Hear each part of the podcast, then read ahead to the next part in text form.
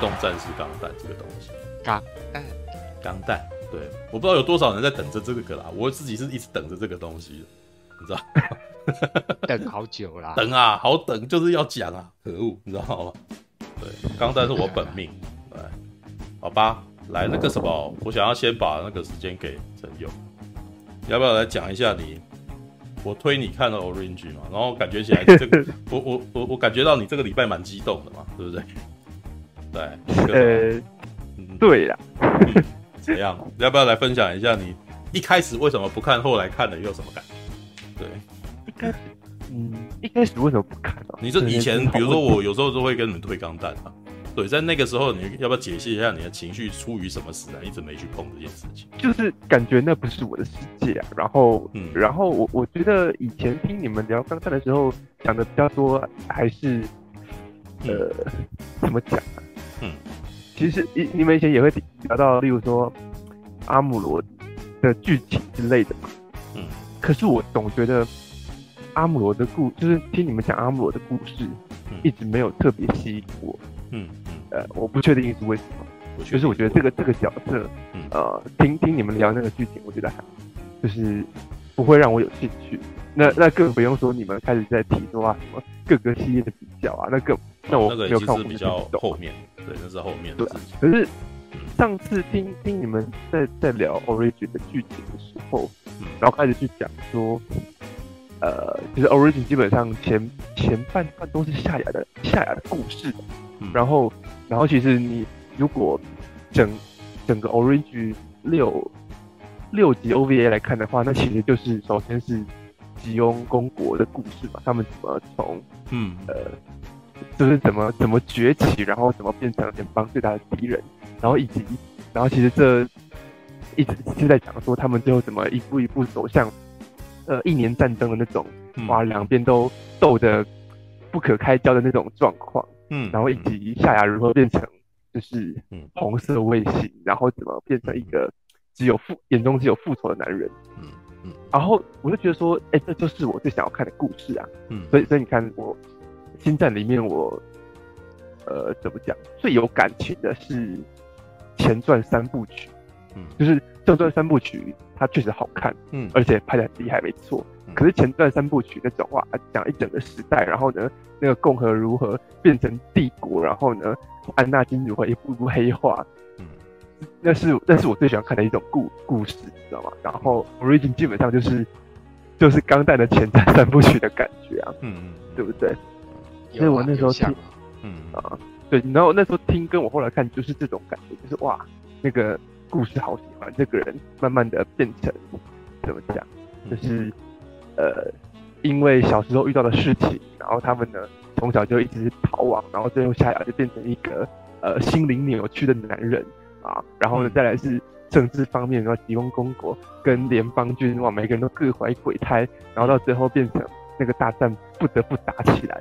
嗯，对，然后然后其实我觉得看看第一集的时候，那个新鲜感最强烈，嗯，就是首先是画风，因为我最近。看动画就是看的都是比较近近期的动画，嗯，然后甚至可能看的都是。你最近看的近期动画是什么？我最近看的先不像例如说我看《奇巧计程车》了，对，那个那个比较特别，对。例例如说我看那个什么《花牌情缘》啊，那基本上是用那种很精致的、很漂亮的少女漫画的那种画风来画那种竞技类型的漫画，嗯，对。然后然后甚至对。然后你会发现，说虽然里面还是会有那种很很戏剧性、很浮夸的时刻，那女主角可能啊表情比较夸张，可是大部分的时候，那个怎么讲啊？嗯，就是人的动作，然后他们的言行还是相对比较贴近现实的，你知道吗？可是看钢弹的时候，就是那里面我觉得比较接近以前卡通会的状况，就是人人物在讲话的时候，然后他们。就会开始摆出一些姿势，这样，然后手就一直挥，然后表，然后动动作很夸张。哦，就是哎、欸，比较浮夸的表演方法，就是哎、欸，突然觉得有一点不适应，知道吗？嗯嗯，对，可是可是还我觉得还好的是，至少他在那个，例如说战争场面还做的挺精致的，嗯，对，好，然然后然后再来是看第一季的第一集的时候，嗯，那个里面有一个基西利亚啊，太阳 跳起来那段，根本就是我觉得陈佑每次就是那个来暴露他性癖，你知道吗？然后喜欢那个什么很强健大姐姐，压压迫感很强的大姐姐，对，嗯。就是那个嗯，那个什么。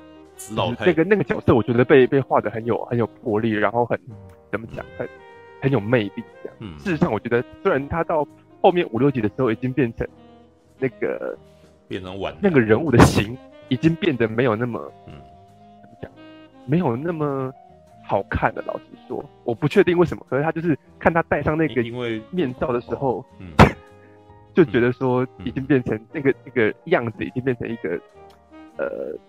怎么讲？就指老太婆啊！对对对，我以前给他的外号就是那个呃，这个典故来自于那个一个漫画家叫大和田秀树，你知道，就是在当当时安彦良和在连载那个钢弹漫画的时候，因为他要连载嘛，所以要有一个月刊给他连载这样子。那可是你月刊不能够只有一篇啊，所以就开始邀请一些漫画家来那个啥，就是能够把这个钢弹月刊的那个啥能够。还有其他连载这样子，但是好家在是因为钢弹真的在日本动画业界是太多人喜欢的，所以你真的可以看到很多人愿意回来连载这样子。然后其中有一位就叫大和田秀树，他基本基本上专门在画搞笑漫画的，对，然后他就画了非常多那个四格，是吧？里面有一段就是这样，就是就是每一个人就是，呃，基西利里面有一段就是基西利亚在跟人家讲说，哎，那个什么，你们都有好帅的外号，你知道？对，你像你，你叫红色彗星嘛，对不对？嗯、对，然后那个什么，就还有那个蓝色巨星兰巴拉尔，知道？如果你有注意到的话，嗯哦、兰巴拉尔在那个 Orange 里面，他的车就是蓝色的了，知道吗？他后来他比较有名是他在 MS，他在那个机动战士钢弹里面出场的时候，他就是开着蓝色的一台 MS，你知道？而且还是跟人家型号不一样，叫古夫哦。对古夫，然后那个时候，然后他他从前传开始，他我就就发现他对蓝色有异样喜好，你知道？他出场的时候 出开着一辆那个什么蓝色吉普车，你知道？对，嗯、那个时候就已经他的颜色就是蓝色，这样。然后回过头来，然后基西利亚就是戏戏下在那边讲说啊，你们真好，都有外号，你知道吗？对，那个什么就是你叫那个什么蓝色巨星嘛，然后你叫红，他叫红色卫星。嗯、那我那个什么，我可不可以有一个外号这样子？然后夏雅就是说，那这样子你就叫紫老太婆，看，这个资格就是接下来他就被丢出闸门之外，你知道吗？然后就是那个就是四格的那个最后一格笑话，你知道吗？哦，那个然后然后那个什么，就是他有还有下一格，你知道吗？下一格是什么？你知道吗？就是上一上一集的那个什么，呃，上上一节的那个，然后。夏尔就说：“我刚刚差点就死啊！”然后，然后丢被丢到太空舱外面这样子。然后基西利亚就在那边娇嗔说：“谁叫你讲这种话嘛？” 对，然后，接下来就回过头来说：“那既然那个啥，为了避免被你这样称呼，我是不是应该不要再穿戴紫色呢？”啊，然后夏雅说：“不，不管你换了什么颜色，老太婆就还是老太婆。干”，然后就被丢出去，知道吗？对。但是你知道这个有点好笑，为什么？因为根据我们的那个什么，他的那个年龄设定，基西利亚那一年也才二十多岁而已，嗯、你知道吗？就你说 Origin 吗？还是？呃、欸，不是，就是到最后零零七九的时候，二十，他是二十四岁。哦，我们那时候就在就，因为你知道为什么？那个卡通动画当年是拍给小朋友看，是男主角设定是十五岁。然后对于十五岁的那个什么男生来讲，就可能还会去看十五岁的那个男主角，那个什么可能是更比他年纪更小一点的，可能十岁啊，哦十十一岁这样子，那种国小五六年级这样子。然后那个时候十五岁就好像是蛮大的孩子，就是就觉得好像这个厉害。对，那在他们眼光里面，二十四岁就很老。所以所以你会发现他们在画的时候。基西利亚颧骨好高，你知道吗？就是感觉起来这个什么，好像已经四五十岁的感觉，你知道吗？对，真的有点过分，你知道吗？后后面的四个，哎，怎样？嗯，哦，你继续讲。没有啊，只是后面应该是说，哎、欸，我刚刚讲要讲，因为打断我，突然间想熊四格漫画，呃，二十四岁啊，呃，对，就是一般来说是二十四岁，其实都还没有到很老啦。对，但是只能说在他们面前哦，没有，我已经忘记了，你继续说吧。对，我我已经忘记了。就是就是，虽然他后面画的形没有很好看，嗯、可是我一直觉得，不知道为什么那基西利亚就是有，嗯，这个角色就是有莫名的气场，你知道吗？他后面最后在讲说，我要派你去谈判，然后呢，讲说，哎、欸，为什么是我？嗯，我不是很危险嘛？他就说，就是因为是你，我我我要这个战争继续打下去的时候，他在讲这段的时候就觉得说。这个这个人虽然长得没有很好看的，可是他那个那个魄力还是还是有，就好有还有魅力哦。嗯，对我就觉得说哇，这个角色真真棒。然后第一甚至第一集的时候还要给他一个露点画面，这样他从 床上起来的露点，哦，好性感哦。就是对，因为第一集的时候，除了刚开始哦，刚开始的那个战争场面是做的超超精美的，那是应该是 CG 做的吧？就是就是红夏亚。在飞来飞去这样子，然后还告诉你说，这个红色彗星有多快，它可以瞬间的飞到战舰的前面。哦啊、那是三 D 模组啊，那是三 D 模组啊，对对，三三 D 贴二 D 啦，三 D 贴。如果你呃，如果你想知道的话，事实上日本其实有一个这样子的做法，就因为其实他们二 D 的技巧很强，嗯、他们二 D 的那个绘师的空间感已经很厉害，是他们以前是可以完全手绘，然后去用手绘去做出那种空间的，你知道，就是。从小到大，然后从左边到右，然后你就里面的那个景物，它会它的移动不是一一层的，它会分好几层，然后让你看起来好像有，好像看起来很立体感，知道这个如果你有看过金敏的那个东京，那部叫什么？呃，东京教父。东京教父。东，我有一次看东京教父的那个幕后啊，就是金敏在讲他那个后面的那个他怎么弄这样子。他们日本日本的会动画界很的那个工技术人员是很厉害。那可是他们最近发展出一个蛮厉害，更就是结合三 D 的东西，就是他们把三 D 模组做一部分的那个什么景物延伸，就是让摄影机去在三 D 里面，它就可以这样跑来跑去嘛，对不对？然后跑来跑去之后，然后那个那个三 D 模组的贴图去贴二 D 的，让你觉得那个着色是二 D 的。然后呢，在这个空间的过程当中，让二 D 的那个动画角色。能够跟着那个三 D 的那个旋转，知道吧？嗯，因为因为你如果仔细观察的话，其实那个什么 Origin 里面有几段的镜头那个很厉害，因为他的人画的时候，他转过来的时候，那个人的脸的轮廓会会扭曲掉啊，你知道？我我我们人，比如说我人这样子嘛，他画我我我侧面的东西，我侧面这样子的话，我的鼻子是不是在这边？那他或转过来的时候，他中间的那个每一格的那个，他必须要。能够抓得很准，知道吗？你才可以看到有，他们是已经做到除了抓得准以外，他还可以在每一格的过程当中，那个鼻子或眼睛会微微的变形，然后让你去感受到某种情绪，尤其是夏亚，尤其是夏亚，还有那个那个什么，还有那个雪拉，雪拉里面有一幕那个什么，他他不是在第二集最后那个什么夏亚离开有没有？然后他有一个他他他在哭喊嘛，为什么所有人都要离开？你知道？镜头从往后那个那个，你如果把那个摄影机，它会突然间从特写一直拉到远方，然后再突然间转过去，然后 然后那时候讲，如果那是真实的摄影机的话，那个摄影师那个镜位不知道要怎么推，你知道吗？他可能是要那个那个研究，那他可能要弄到那种类似空拍机那种的，可是一还要抓到很准，你知道吗？那个是因为他画的，所以他有办法画，能够抓到那一瞬间那个。那个人物的那个眼神的扭曲的那个眼睛，你知道吗？嗯，可以。像里面后面有一幕他，他他推过去以后，然后夏亚转过身来，你知道吗？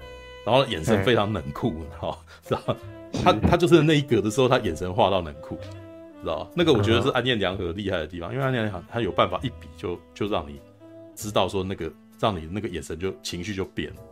你回头去看那个什么零零七九有没有？以前钢弹的动画的时候没有办法那样子。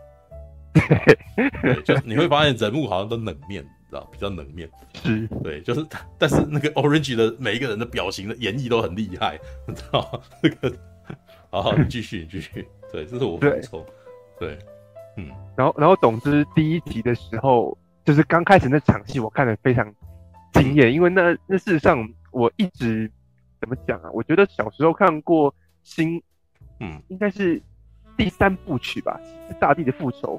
哦，他刚开始不是有一场，就是在太空中，然后呃，欧比王开着战，呃，开着战机，哦、然后还有安纳金，然后他们在哦他就在那个战场嘛。对，嗯，就是我小时候看那幕，我非常喜欢那种速度感，还有旁边全部都是可能战舰的呃碎片啊，还有镭射光那种五光十色的那种战争空太空战争场面。我其实一直想要再看到类似的东西。啊，然后可是后面看起来那个蛮烂的，对，现在回去看其实蛮烂的，可是我小时候看的时候哦，觉得很厉害。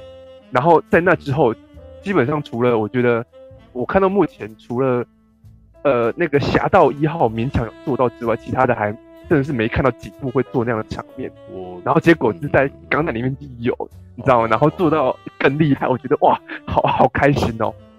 哦对啊，可是呃嗯没有，可是嗯呃，因为那是看第一集嘛，那是我第一次进入钢弹的世界，然后什么都还不懂。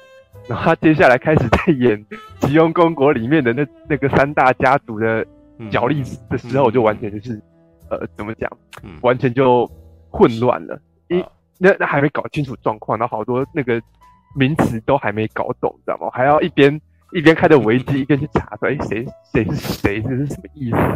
嗯。对，所以然后然后所以在所 以我才建议你应该要先想办法 耐着性子把那个剧场版看完啊，因为你 因为你看 Orange 的结果就是你回去就水土不服，你你的那个画风已经吃你你已经你已经吃过刻刻过最好的餐了，然后你再回去看它本来的那个比较朴拙的东西，然后呃，对你就会很痛苦。那所以如果你先看朴拙的东西，把它当成一个历史文物来看。然后那个你的人物关系全部都知道以后，你再回头看 Origin，那完全无痛。对你现在的问题是你抢快看，所以你前面那一段超难通，超难通。可是对，可是我觉得还好，因为到后面、到了应该是呃第二集之后就比较明朗了，然后呢故事也比较聚焦了。但是第一集的大概前，可能第一集的到到中后段之前吧，都还是在玩那个谁要救他们啊，然后呢另外一家要要想办法去对，去把他们抓出来对，你就不会知道拉尔加跟他们的关系是怎么回事，对不对？呃对，那为什么要介绍拉尔加，对不对？对，因为拉尔在，因为兰巴拉尔在那个什么钢弹里面是有名的一个角色，所以这个、啊这时候介绍了兰巴拉尔，大家哦，这个时候原来他在干什么啊？这样之类的，对，你就你就 你就失去这一个了，对，好，嗯好，继续吧，对好，对。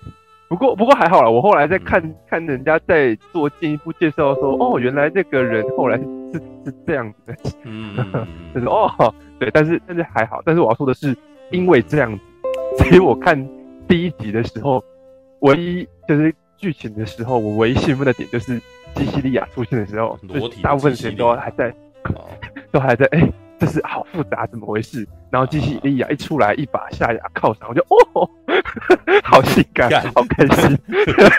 完全是莫名其妙性癖，你知道吗？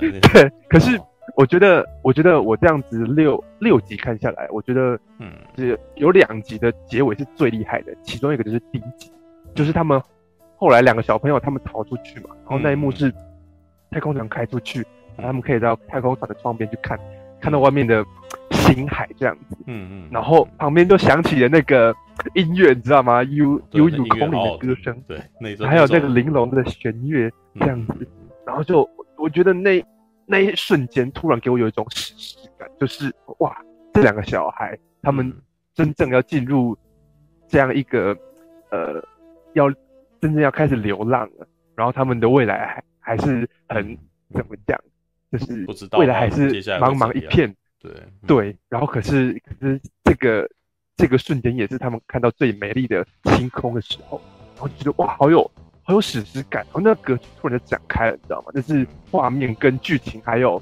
因为他们前面经历过一段逃亡嘛，画面跟剧情还有呃还有音乐共同带出来的感觉，我觉得哇，这个结尾超呃超厉害的，我完全感受到了，所以我那时候马上就想到的是，马上想到的是宫崎骏的作品，就宫崎骏的作品常常也在，尤其是你看《天空之城》也是一样，在讲两个小孩、他们在歌，然后这首歌，然后让你哇瞬间觉得哦，呃嗯对，就是呃他宫崎骏跟久石让搭配起来可以有那种感觉，因为嗯。宫崎骏也是作画很呃很很精致，然后那个故事也是常常是讲那种在一个奇异世界里面的那战火纷飞下，然后小朋友他们的故事这样子，看天空之城，而且就天空之城是类似的东西，天空之城最接近的，还有还有那后面的魔法公主可能也是更是，就是他少数几部有在有在描述，真的很很露骨在刻画战争这件事情。对对，所以我那时候马上就想到，哇，这个有，嗯嗯，有宫崎给我看宫崎骏的时候相同的感觉，嗯，然后可是那时候我的那个脑中的检查机制就马上想起，哦，因为我知道好像 好像在动漫圈里面很多人很讨厌宫崎骏，哦，没有，不是，其实不是讨厌宫崎骏啊，应该是要这样讲，哦，是我觉得动漫粉不是讨厌宫崎骏，他们是讨厌喜欢宫崎骏的人。嗯 就是有点像是你不喜欢文青那种概念，哦哦哦，就是就是觉得你你们平常也都没有在看这些，然后你那个时候看个宫崎骏，然后就把他捧成动画界唯一大师，然后让我感到有点不爽。就是你你们都没有看其他东西，那其他人你们为什么那个时候你们又很轻视他们？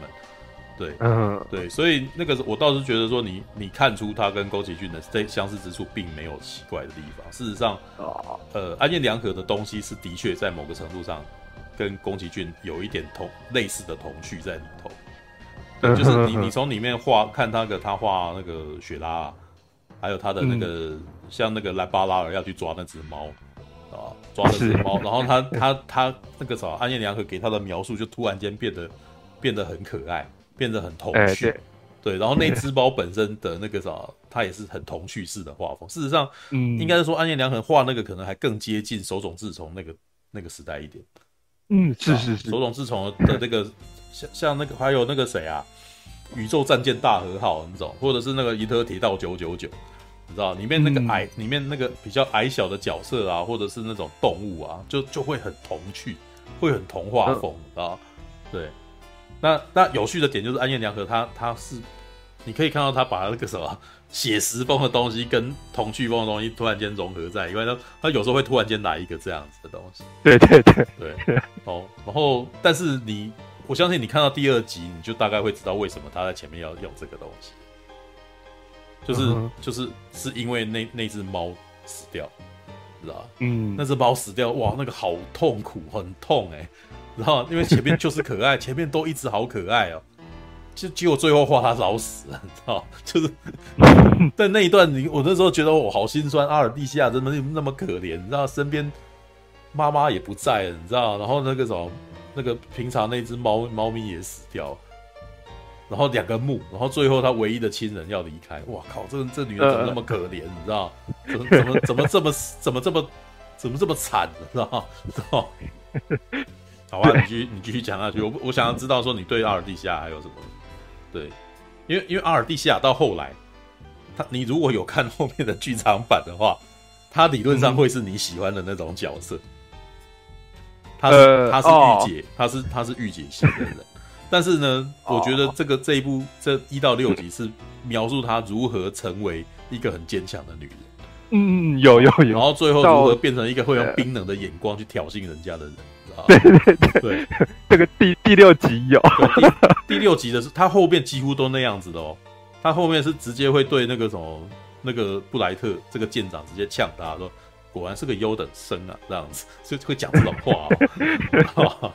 对我我不知道你现在补那个是看漫画还是看动画，漫画更明显，对，漫画会漫画我是看漫画，漫画有特写，嗯，然后那个动画呢？是一个远景这样子，然后两个人在那边讲话，然后我我就会有点他的表情，我就看不太清楚这样子。好，对，请继续。对，然后然后总之就是第一集很厉害的结尾嘛，然后大概我觉得二二三四二三四集主要就是，嗯，我我自己啊，我自己就在看，每次会拍到夏亚，他你会感觉到他这个逐步在崩坏的那个过程。我觉得他，我觉得他很厉害的是他把。嗯，人物的表情画的很，很让你可以知道 他的他的感受是什么。就是比如说夏雅来告诉呃妹妹说妈妈过世的时候的那个那个表情，嗯，那个是一个很很很扭曲，然后又充满了心酸跟伤心的表情。然后你你看到这个脸，就知道说，OK，他这个时候他的他的心内心又更黑暗了之类的，或是他要。呃有人发现他的真真实身份，嗯，然后他就突然就是变得原本对这个人还有点，应该算是有点，就是把把他的呃呃，他平常对那个人是没有什么戒备，就是就是应该是说是看不太起他了，眼中没这个人了。对对对对对对。然后、可是当他发现这个就是发现夏雅的真实身份的时候，夏雅就突然就突然接受哦，好，谢谢你给我这个墨那个眼镜，嗯、然后呢哦，然后就开始跟跟他说好话，要博取他的信任的时候，你就知道说 OK，这个夏雅有什么诡计要来陷害他了。嗯，我就觉得接下来几集都是、哦、你那时候就已经有感觉就对了，你还没有被、嗯、你你还没有被雷到这样子，因为我那时候也是看完漫画再看这个，所以我知道他会不会发生什么事。哦，对，那就是所以我觉得他哦，嗯，也不是说因为我知道这件事情，可是你看到这个人突然呃态度态度转换了，然后你知道说这边的态度转换是在为接下来的什么事情嗯去埋伏笔的时候，你就会特别觉得说，哎、欸，这个这个人物角色在这边。很有会有一种怎么讲，会有一种吸引力吧？哦，好像知道你在你在筹划什么了。这跟他跟那个什么卡尔玛，嗯，卡尔玛不是后来就是有一点挑衅他了，嗯，说我我会超过你的哦。然后呢，夏雅就很和善的跟他说，OK 啊，就是就是还是表面上跟他很亲近，然后跟他干杯。可是你就知道说，他对这个卡尔玛可能之后会有一些。怎么讲啊？可能也会把他视为敌人吧。嗯，对，因为我觉得在那之前，他都还多多少少把卡尔玛当成一个，呃，就是不会威胁的棋子吧。对，可是到那边你就突然他这样跟表面上好声好气的跟卡尔玛说：“OK，那个祝福你啊，祝福呃恭喜你升官之类。”嗯，然后呢，卡尔玛就是又明显对夏雅带有一种竞争意识，我要超越你。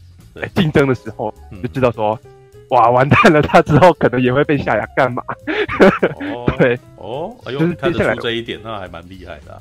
对，对，我我们都是已经后设，就是我们都是知道早就发生，知道发生什么事，然后我们来看他。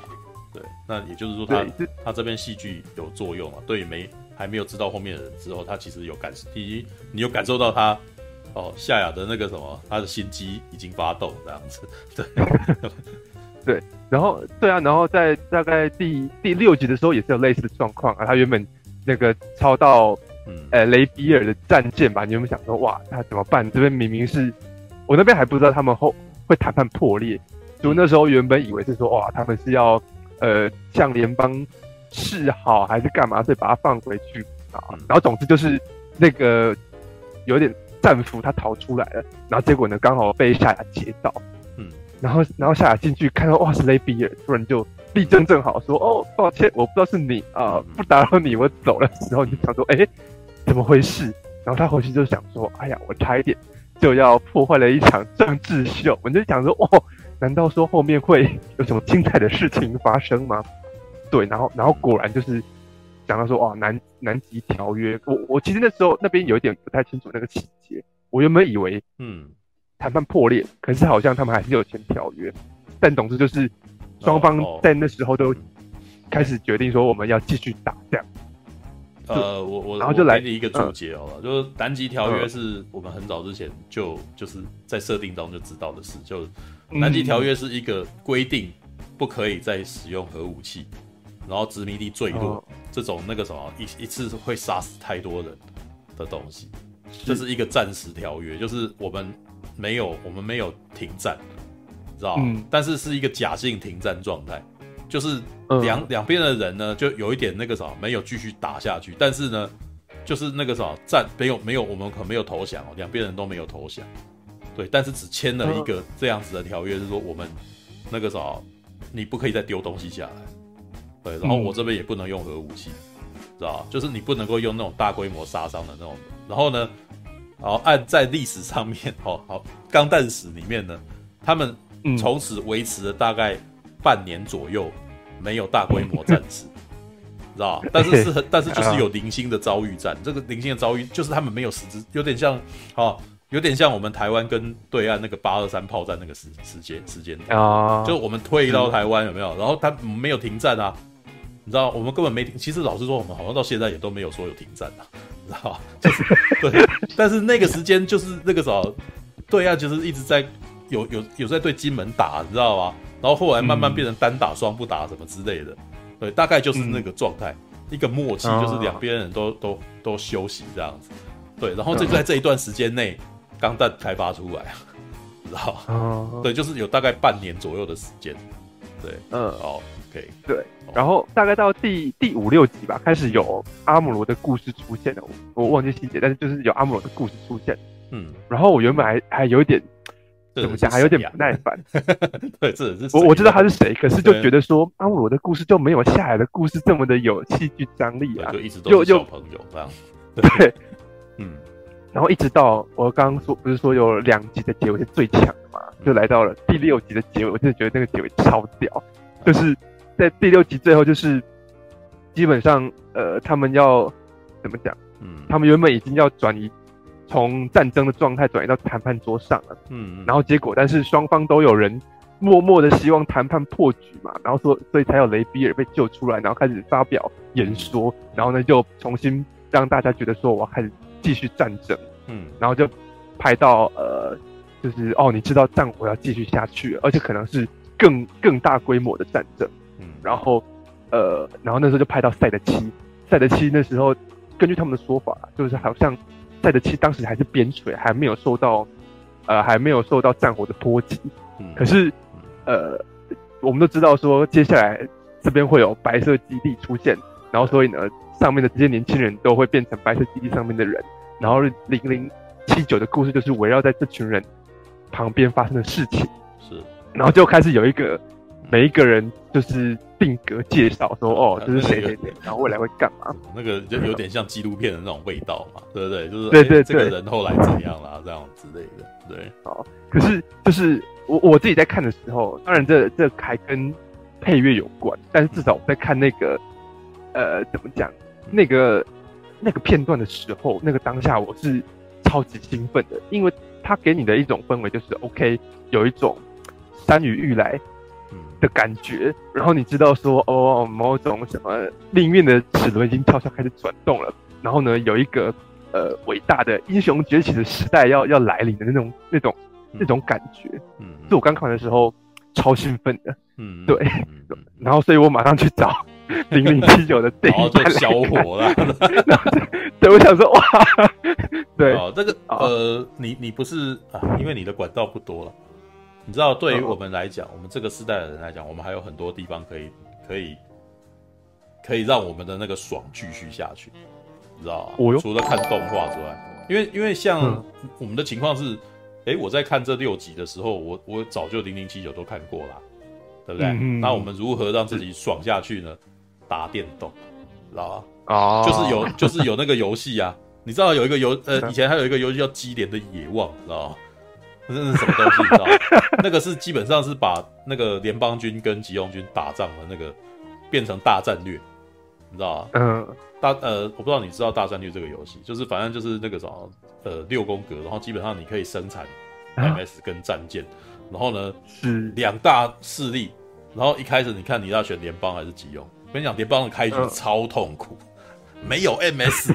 然后对方全都萨克，你知道吗？你要撑住，你知道，你真的不撑住，你妈的死定了，你知道？但是你有一个好处，就是你拥有地球圈，你地婆有地球圈的那个生产力是够，对，够能够挡了，能够撑住。你就是要撑住，因为他接下来你开局最重要的就是对方一定会给你空降下来，你一定要你一定要守锁住那一封公式。你如果收住，然后接下来就会发生白色基地事件，你一定要保护好它。你不保护好它，你妈你的钢弹。就无法进入量产阶段，你知道吗？就是没有吉，就是没有吉姆，你知道吗？就是就是会比较晚了，啊，对。然后我们就要历史事件要那个，哇，那个妈就开始控，你知道吗？对，那个我们的以前的那个热情，其实是可以有办法转化在别的地方。然后还有什么，你知道？去买一台钢弹模型来做，你知道吗？对，像我那时候看完，就立刻抓起身边的钢弹，哦，知道吗？对，这这他就是在卖商品，他就是要让你。那个什么，激动的想要去做点什么，对，是是是，对对对，还有他后面有一大堆可以看，对，他还有一堆很多作品可以看，这样子，对对对，嗯嗯。哦，我我目前是计划说，OK，零零七九三部曲想办法撑完之后要去接着看零零八三，那好像画风才又更接近我一点。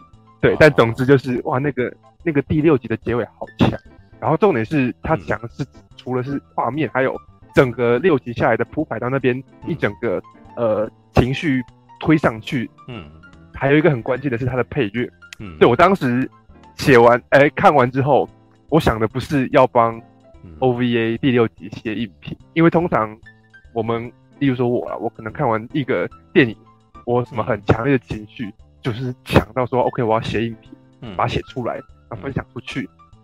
对，那但是看完第六集的时候，我想到的不是写影评，是写乐评，就是那个福布隆之他他配那个配乐配的太好了，你知道吗？嗯，我后来看完之后，马上又去把那段配乐再重听好几次，每一次听都可以，都可以很很热血沸腾，你就知道那个那个配乐写的多好。我马上就想说，OK，我要把它写乐评，那个那个配乐曲本身就是。我觉得就是一个很有故事性，然后很雄、很很雄壮的史诗，你知道吗？里面有那个呃吉他，嗯，在弹，在弹那种牛仔风的音乐吧。哦，弗拉哥啊，呃，我我记得那时候很告诉你，噔噔噔噔噔噔噔噔噔噔噔，对啊，对，我记得这个歌。对，我我那时候我那时候还为了要写乐评，然后特地呢赶快去复习一些乐理的东西，想说不能写出来全部都是。全部都是剥削的感觉。不用不用不用不用，我我我我跟你讲，写乐评，你只要老老实实的说，你这时候听的时候，你的感觉是什么就好，你不用特别去讲乐理的事情。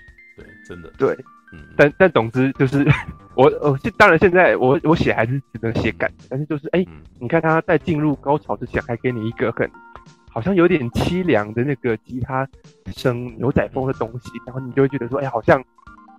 那那个乐曲给你的感受是，你好，你仿佛看到了一个牛仔，他很他很孤单，他是一个独行侠，然后他一个人慢缓步走入夕阳的那种感觉。可是你就觉得说，哎，这个这个情绪不是正好是符合整个 OVA 下来在讲夏雅的感觉吗？夏雅就是一个极度孤独的人，然后呢，他只能怎么讲？只能以自己的方式，呃，生存在这个乱世当中，然后身边他没有。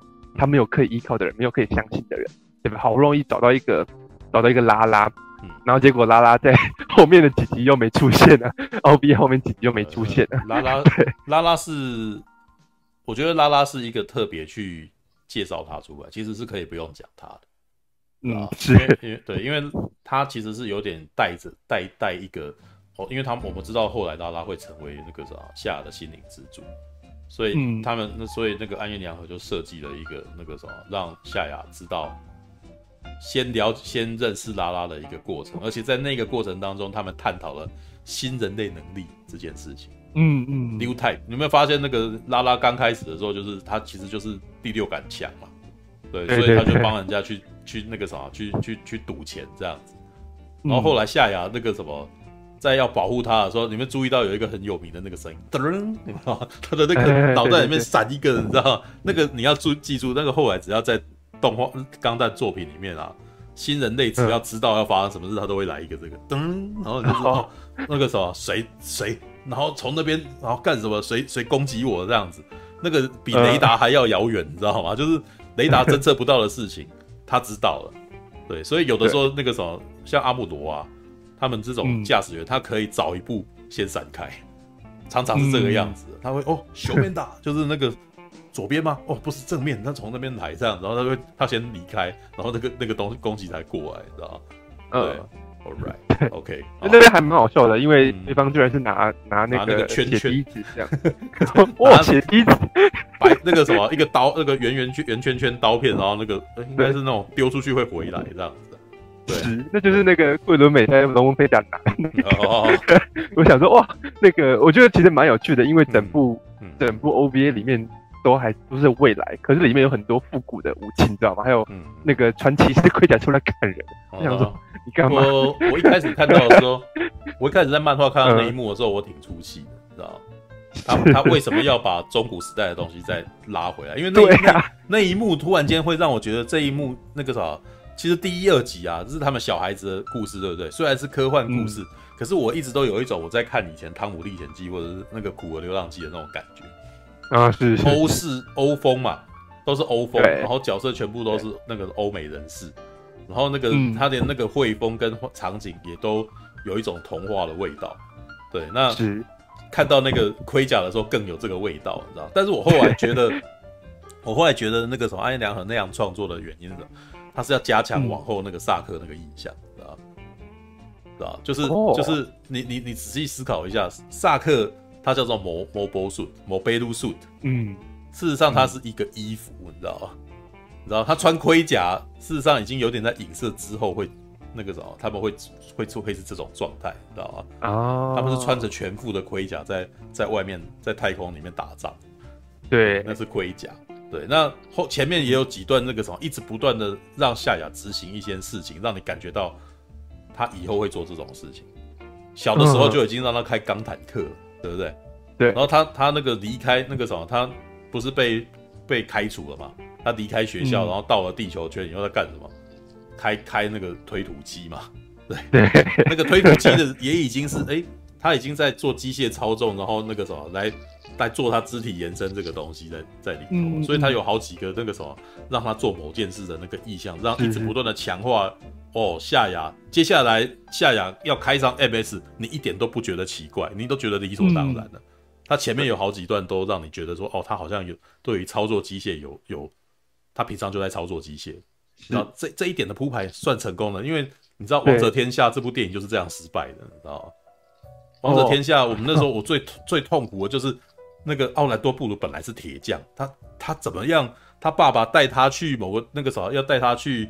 耶路撒冷，然后在路上帮他练个剑，他到了那边见了国王，他立刻成为一个骑士，啊就没铺排，你不知道，你你你日常生活中你会觉得他好像不适合做这种事情啊。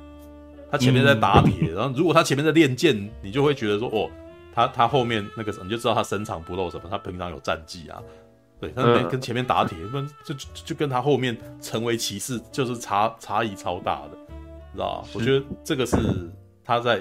暗处去做这些设计的，嗯，对。对，嗯，他在破晓破晓战争的时候也是一样啊，他穿那个就算是什么火箭背包嘛，他很会飞啊，哦、这样你就知道说，OK，嗯，就已经可以跟前面那场战争他开轰炸克，然后可以飞很快那边联系起来了，哦、我觉得哇，那个铺排很棒哦，对，但总之哦，我我们看是因为我们看那一点是他其实已经在做他以后做的事，你知道，因为他在那个。哦对对呃，你今天看漫画应该是应该有看到他自己潜入了嘛？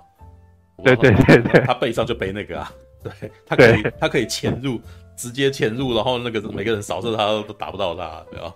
那个他单人冲入司令部的那一段，其实就已经在讲这个了。他年轻的时候就做这种事，对啊。好，right, 嗯嗯，好，然后再啊再讲再讲回配乐，然后然后除了那个就是那那我觉得那个配。配乐啊，那段配乐叫做《未来的勇士们》啊，呃，未来的战士们。对，它其实基本上有两段主题，一段就是我刚刚讲的那个用吉他弹出一个怎么讲独独行侠的的悲歌的感觉，然后然后接下来再马上接到一个很很呃怎么讲很很高昂很亢奋的一个管弦管弦乐的合奏，然后然后那段旋律我觉得写的很厉害，那段旋律是呃就是哒哒哒哒哒。哒哒哒哒哒哒，就是很呃很昂扬那种纯粹的奋进的感觉，就知道说，哎、欸，那那个给你的感给我的感觉是一种好像一个怎么讲，一个一个舰队，他们准备要起航了，他们看到的是纯粹的希望，他们眺望的是远方，然后他们有一个很伟大的梦想，嗯，就哎、欸，然后这边刚好就是符合呃 OVA 第六季的结尾啊，讲说一个战争的时代。即将来临的，可是呢，这些战士们，呃，以后都是会变成改变时代的人，然后这是他们的起点，这样。而且在那个最呃旋律最高昂的时候，画面正好是定在阿姆罗他呢走过河堤，然后回头看看那个载得起的远方的那个港口，然后那边就是后来呃白色他第一次见到白色基基地的地方，然后说哦，他在他在预示你说会有。呃，重要的事情发生，嗯，然后那是未来可能从零零七九之后做的故事从都是从这边展开的，嗯、那个就是他完全，即使我不知道后面发生什么事情，可是他完全有把这种怎么讲，这种时代感，还有这种你对于未来的想象跟兴奋都传达给观众，我觉得那超厉害的。嗯，然后后面进入发展部的时候，就是变成是呃怎么讲啊？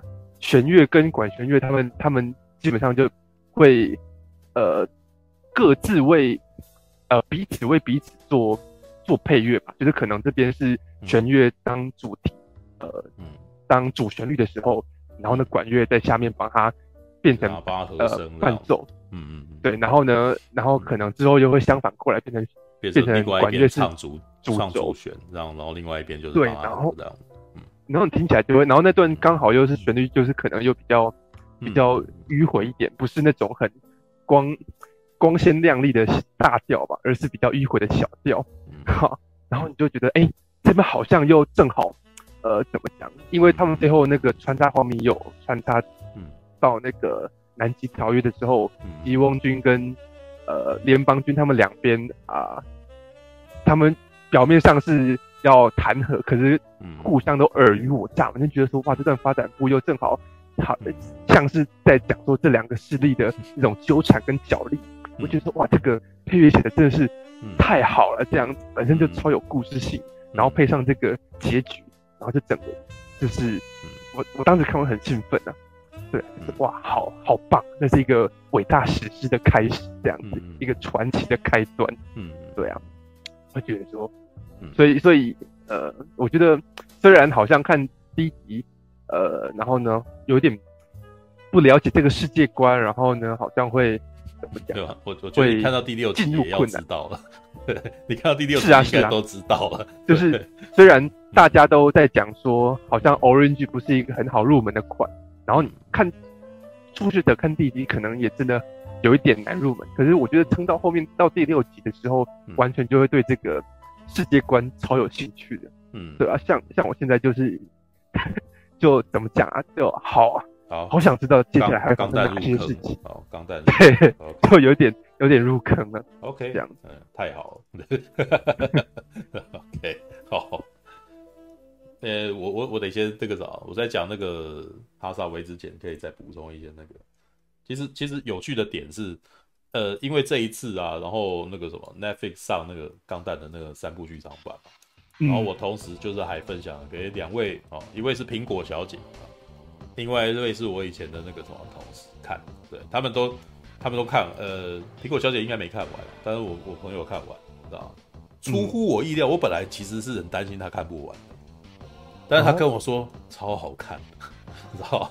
然后我后来就在思考为什么啊？其中有一个原因是，嗯、当然他没看 Origin 啊，对他最、嗯、他今天才跟我讲说他看完哈萨维他没有感觉，然后我说那你去看 Origin 好了，对，然后呃有一个原因可能是他没看 Origin，然后再来呢就是他其实比较他不是动画观众，知道？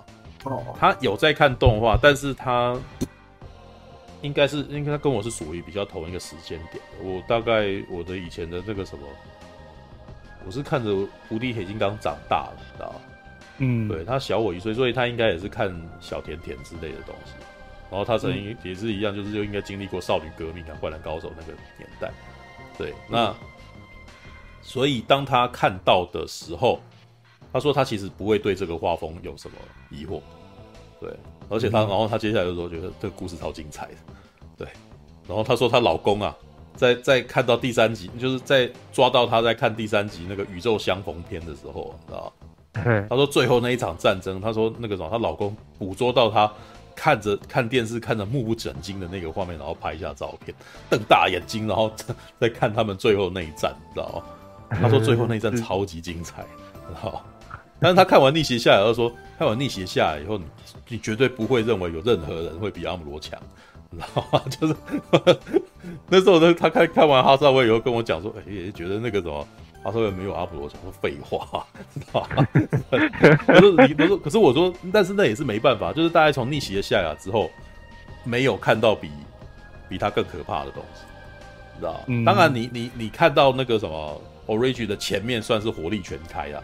他试着要再再把夏亚的强大这件事情把它埋进来，而且把鲁姆战役这个一直都没有拍出来的东西，要让你看一下这个舰队战当中那个什么的那个弹幕有多么恐怖，你知道吧？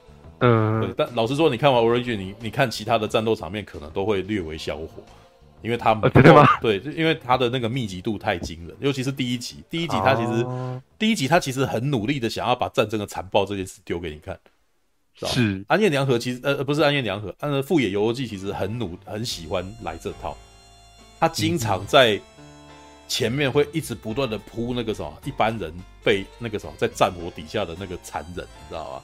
有，对你如果像你看，我不知道你看那个动画那个什么剧场版有没有看前面那一段？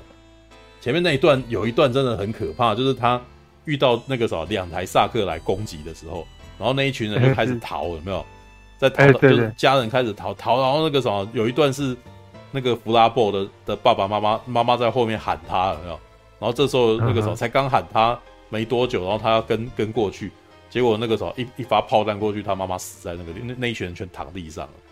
对对对，然后然后弗拉布就整个就是慌张，就是整个歇斯底里，然后然后阿姆罗要 set 他最配，然后 对，就叫他回。叫他醒过来，这样子那一段之上，呃、其实如果那一段是用 Origin 的那个画风，那一段真的是超凄惨的，知道、嗯、是因为安彦，是因为富野由，我就是觉得这是富野由纪他自己导演的方式。他我不知道他是不是因为他本身不是动，不是绘师出身。对，富野由悠季他是不是自己画，不是不是画的，知道、呃、像像那个宫崎骏啊这种绘师出身，他会非常精准的在描绘那个表情。嗯，他会很努力的把那个爆破的画面画的一笔一笔的，然后让你觉得哇，干，光是看这个爆破本身就是一种，就是一种享受，你知道，就是一种很厉害的东西，这样子。安野秀明也是那样子啊，对，就是他他有办法传达那个动态，哦，然后就是让你感受到那个热血，你知道吗？但是富野不是的，富野他是要讲那个残忍的故事，你知道虐心的故事这样子。我觉得就是他，他有的时候会从他他隔了一层，他不是自己画的人，所以有的时候他他放手的东西就会让很多人物的表情就看起来比较冷面，知道他他的东西，他的作品后来如果你有在看的话，他作品总是呈现出一种冷硬感，一种嗯冷漠，一种冷漠。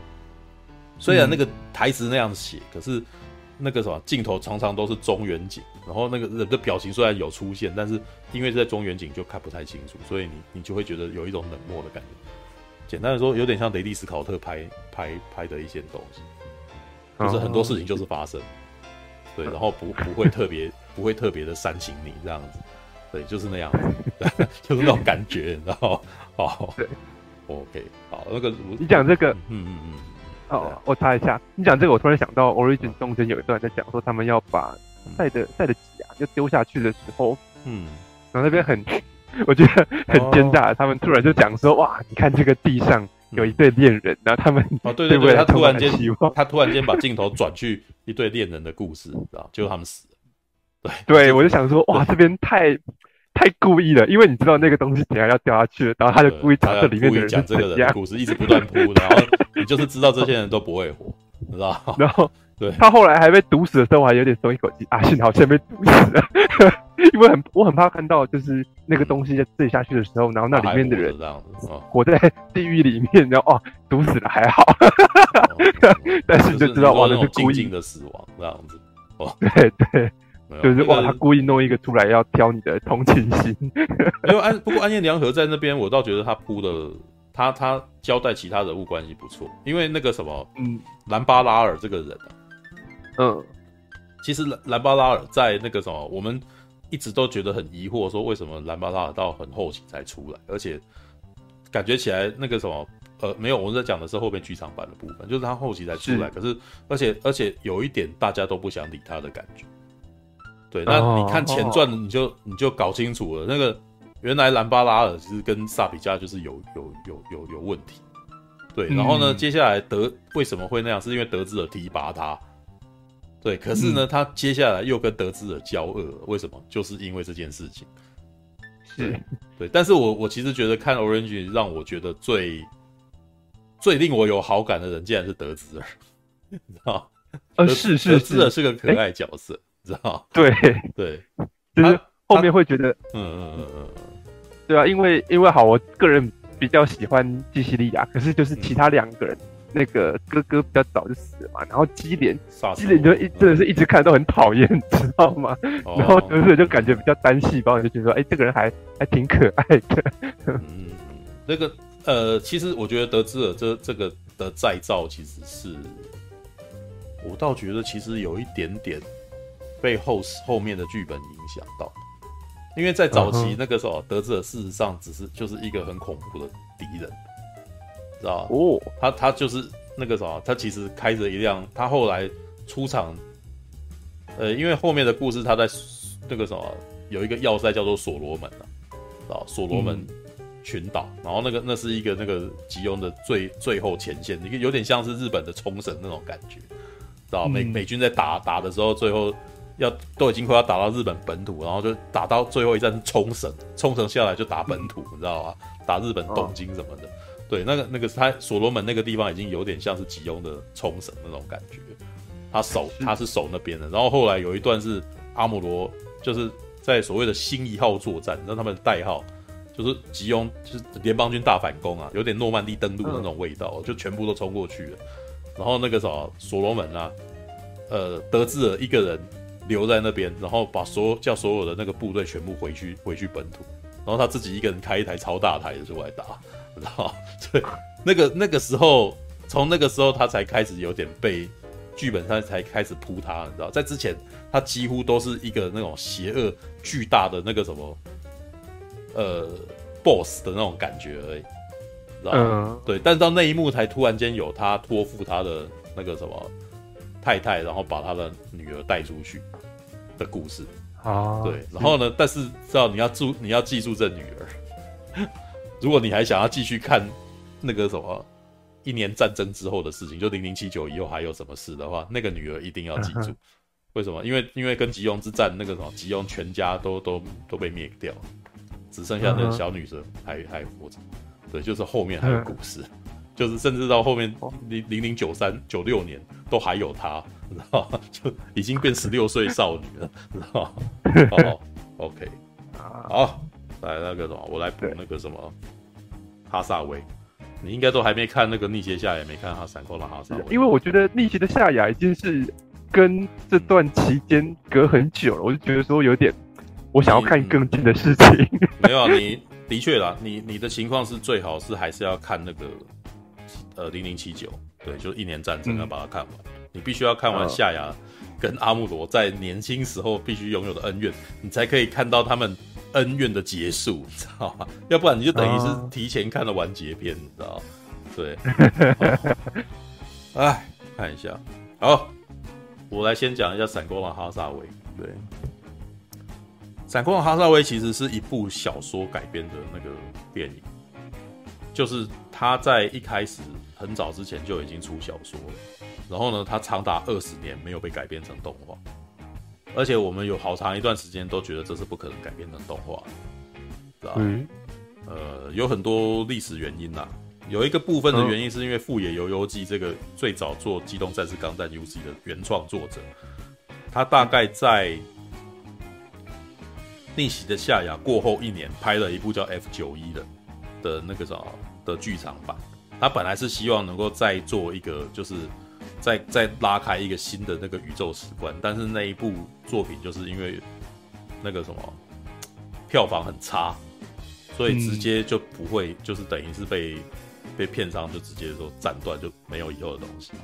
对，然后他后来还再拍了一部 B 钢弹啊，那时候已经是联邦呃，已经是宇宙世纪零一二三了，你知道，很久很久以后的事这样子。但是那一部，我觉得那个什么，他是做那个每那个什么年番啊，就是每个礼拜播，然后播一年的那种。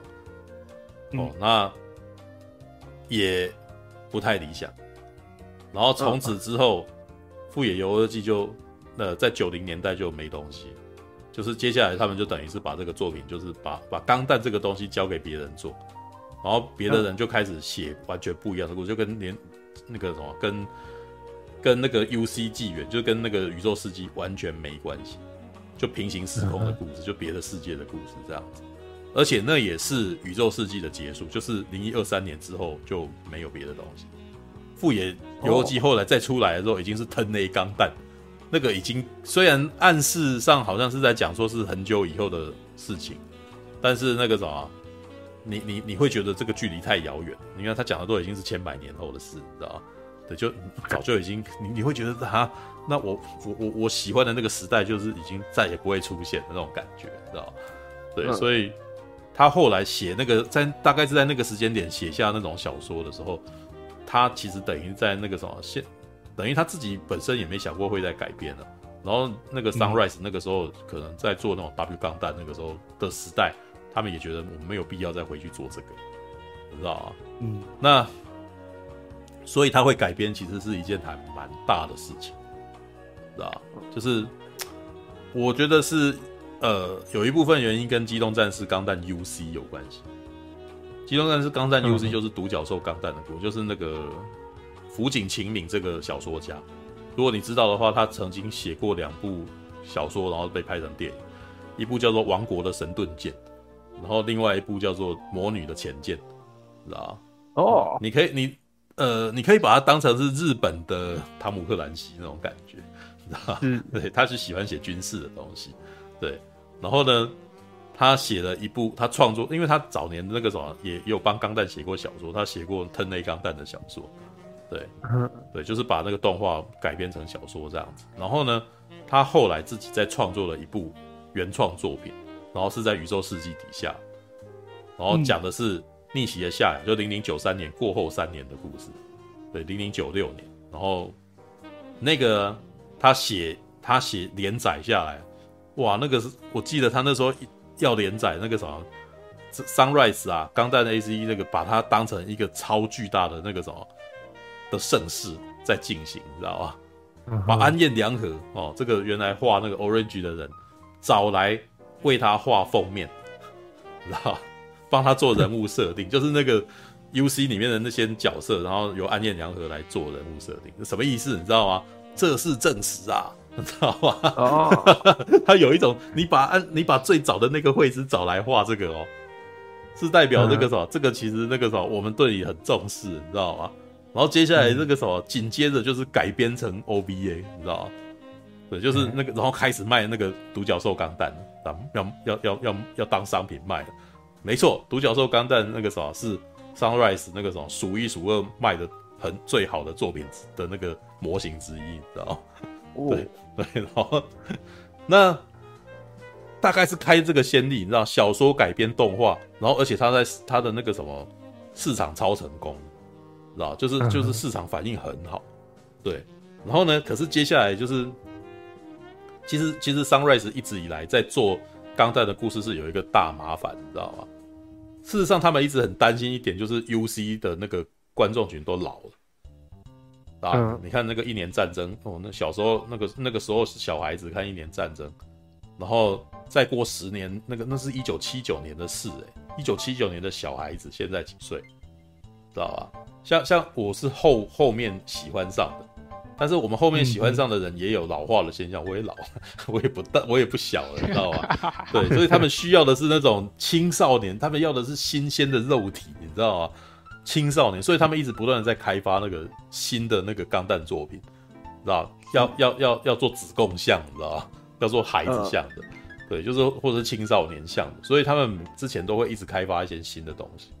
所以他们会有两条线，一条线是可能做怀旧的，就是做那些 UC，比如说像零零八三这样子的东西，零八 MS 小队，这个都还是在联邦，都是在宇宙世纪里面，他可能会讲说在这个时代里面的一个小人物的故事，或者是另外一个部队发生了零星战斗，然后这里面有钢弹这样子，对，嗯，这样子的那个 OBA 的故事，然后可以让我们这些老 UC 迷们啊，我们愿意，我们的消费力其实是算也不算低啦。我们愿意花比较多的钱去买那个东西来看，对，我们喜欢买高价品，嗯、但是我们的人数是比较少的。对，那青少年跟子供像的人呢，他们就是能够消费的钱是比较更便宜一点，但是他们的数量很多，知道吗？嗯、所以，所以那个什么，另外一条线是根据他们这一群人这样子。那可是呢，这个东西大概到两千二零一零年里面开始遇到大麻烦，就是。现实生活中，日日本的那个什么动画，你知道已经不太流行机器人了。你仔细思考一下，你们注注意到最近，你如果去看巴哈姆特的番，几乎都是美少女，知道？你已经很少看到机器人主题的那个作品了，对不对？然后这个会影响到整个大环境，就是大大那个啥青少年不太看机器人动画，对，所以他们发生了好几次新出的的那个什么作品有没有的收视率很差，知道？对，那他们还有这些转换了，比如说像《钢弹创斗者》这个，这个我就觉得这个转换很有趣，知道？那个那已经把卡牌结合钢弹模型这个概念，然后作为一个作品这样，然后作为一个动画这样。对 对，但是一些那种想要维持那个钢弹的传统的那个什么史诗的那种故事，你知道吗？几乎全都砸，知道？哦，他他在上一次的成功应该是零零已经算还蛮成功了，Seed 是一个算是很成功的，对，但是后来有点晚节不保，但是还基本上还是成功的，因为它的模型超卖，知 道模卖的很好。对，就是你你要从那个什么，这些人会不会愿意去买它的周边来来界定这个东西到底有没有获得广泛的影响，知道吗？嗯、所以他后来还做零零零零也算是不错啦。对，那后来还有再做出另外一个，我忘记那个叫什么，那个就是那一款作品开始开始滑，就是那个那个东西，哎、欸，等一下，对不起，我要查一下，因为太不红，我甚至连名字都忘了，你知道吗？哦，对不起。哦，这中间那个什么，呃，富野游游记还真的有再回来做了几次作品，对，什么 G 的复国记，那那个真的是很惨，就是几乎没有人喜欢的那种状态，你知道吗？很可怜。为什么？因为他做子供像那个机器，那个什么钢弹已经完全不像大家喜欢的那个样子，你知道，就基本上我们这些老的都不会喜欢。但是那些，他也没有成功取悦到年轻人，你知道吗？对，呃，铁血的孤儿，哦，AGE 啊，机动战士钢弹 AGE。大概从那个时候开始崩了，你知道吗？然后接下来再做一部叫做什么《居之复国运动》，那个是等于是每一年都有一个哦。然后再铁血的孤儿，铁血孤儿算是有拉抬声势，有拉抬回来一点。但是你可以发现，说他连续两年基本上做那个东西，全都没人都乏人问津，你知道？所以呢，他的那个怀旧线，你知道吗？才投入了要做 Orange 这样子的东西。啊，你现在能够看到这个 Orange，其实是有一个部分的原因。我其实是觉得是他们那两那个什么，他们那个呃吸引青少年的那一那一那一条，你知道，连续两年大失败，知道？哦，对，如如果通常啊，我跟你讲，像这种他这种状态，如果啊他们吸引青少年那个很成功，你知道吗？他不太会理 UC 的人，知道？就是。只 就是青少年那一群，我如果很成功做的火热火热的话，你知道吗？通常 UC 线我们这些老宇宙世纪的那个粉丝都是被忽略的那一群人。对，那现在的，就是 他们那一那个什么开发新的那个项目，那个什么就是既花钱，然后又又不赚，你知道吗？然后回过头来讨好我们这些老人，你知道吗？对，所以才会有 Orange 要做这件事情，你知道吗？Orange 做哇，大受欢迎，知道吗？但是很很不幸啊。但是我真的觉得那个他虽然我说他大受欢迎，但是就是受老粉欢迎，知道吧？我们这些核心粉会很喜欢，但是我们核心粉的数量不会多。对，然后接下来就做 UC 嘛，UC 也是大受欢迎，你知道吗？哦，就是就是他他们大概其实这时候有点发现，说你要取悦这些核心粉，你就是他找到一个方法，所以接下来才会。出现说要做那个闪光的哈萨维，知道吗？嗯，闪光的哈萨维的故事是大概是那个什么逆邪下零零九三年过后十五十呃十三年吧，十二年，十二年，对，就是已经是零一零五年的事情，对，就已已经一百年了，你知道吗？对，建国百年啊，对，然后好，我大概讲一下剧情好了，那个那个故事，呃，那个时代事实上吉翁已经没有了。吉翁基本上已经那个什么还就是放弃自治哦，那联邦呢就是又回到了那个啥，我们全世界全宇宙大呃大一统，地球圈大一统的那个状态哦，但是呢这只是表象而已，那个是一个非常松散的组织，所以还是非常多零星的叛乱这样子，然后这时候就有一个恐怖分子组织叫做马夫体啊，然后打着什么呢？宇宙著名主义，什么意思呢？就是。基本上是重复了夏亚的老调了。逆袭的夏亚里面，夏亚所主张的就是你们这些人啊，就是苹果最喜欢的那句话，你知道吗？地球上的人全部都被灵魂给吸在 吸引住，你知道吗？被灵他们的灵魂被重力给束缚了，你知道吗？所以我为了解放他们，我要把地球给毁了，知道吗？所以那个在逆袭的夏里面，那个什么夏亚所做的那个孤注一掷的决定，就是把陨石丢进去，你知道吗？就是那个基本上就是陈佑你在第六第呃 Orange 看到的那个什么殖民地丢进去这件事情，你知道他把它加倍。知道，他丢天然陨石，那个比他大上几百倍的东西，这样子，然后这个丢下去，那个什么，不只会死很多人，而且那个什么，地球会陷入冰河时期，知道？哦，对啊，你你你如果看过那个彗星撞地球，你知道或者是看世界末日，你知道，基基本上一九八九年的时候，日那个逆那个逆袭的夏亚里面，夏亚就在做这种事的，知道嗯，把它作为那种一种手段，你知道吗？所以星际大战那个死星不够看，那就直接丢一颗进去，你知道吗？对对啊，死星才用镭射炮去炸那个星球，没有没有不需要这个，他就直接他直接那个什么弹射一颗大陨石进去，然后那那个就完蛋，而且都挡不住，你知道吗？物理攻击啊！对，那个那个真的很恐怖，因为那个它是一种无力感，你知道吗？你你你应该在那个什么 Origin 有感觉到这个，你知道吗？舰队的人发现这件事，嗯、但是根本没有办法挡他。因为他已经被重力给那个什么，他已经被重力吸住，他就是慢慢的下去了，你知道吗？没有任何手段可以去阻止这件事情，你知道吗？啊，对啦，死星是把星球毁灭，但是好好，这个就是奇幻的部分了，对，好，对，曾经有物理学家去想去去研究过要如何做这种事情，但是结论是那个他可能要另外一个星球的那个能量才有办法做这件事情，对，好，好，啊，那好。夏亚在那个时候做这种事情，就是啊，目的就是为了要把所有的那个什么地球人赶赶出那个地球，你知道吗？就全部人都上宇宙来吧。对，那个那个那个概念超简单，就是你们就是住在地球，所以有特权嘛，对不对？那你们那个什么，就是因为你们住的地方，你你们不一样啊。这么这么说好了，北漂，像假设我们这些宇宙居民，就有点像是我们。北漂，然后到台北来，然后必须要租房子住，然后你就会对原来住在台北这些有房子住，然后又不用付租金的人，你感受到痛苦，对不对？好，今天你们也全部都没地方住，你知道，你现在就可以理解到我们的痛苦了，你知道吗？因为每个月都要付租金，你知道他的意思就是这样，知道吗？我把所有地球圈，你们那个可以享受地球资源，然后坐在那边过爽爽，然后每天都可以呼吸新鲜空气，又有水喝的人，你们那个什么？呃，全部都到宇宙来，你想想看，那个什么，你们都要付钱买呼吸，付钱买空气，然后付钱买水，这样子，这种痛苦，你知道，你这样才能够，啊、我们才会平等，这样，大大概是这种概念呐，对，对，就是然后，然后那个什么，而且反正就是，然后夏亚都还有讲说，我不是要把地球毁灭，我只是要让地球休息一下，你知道吗？人类才是让地球的环境毁灭的最大的元凶，所以他们不可以住在地球上面。你知道吗？好，反正好，那个就先这样子，因为逆袭夏亚是还有经过一场战争这样子。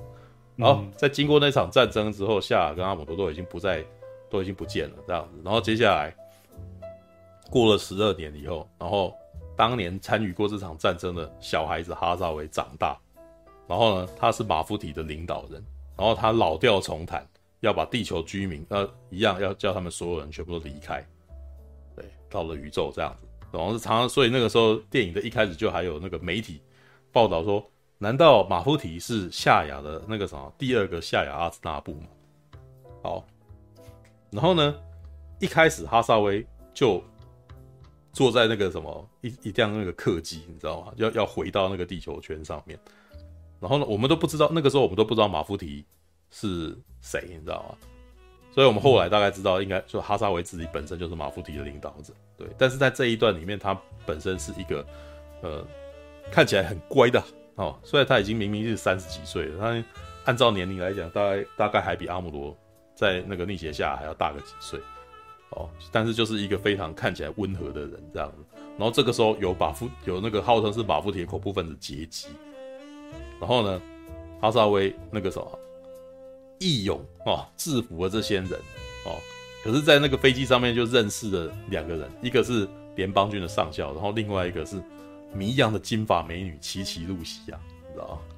好，演到这么一段有一场那个什么动作戏之后，然后接下来就进片头，你知道吗？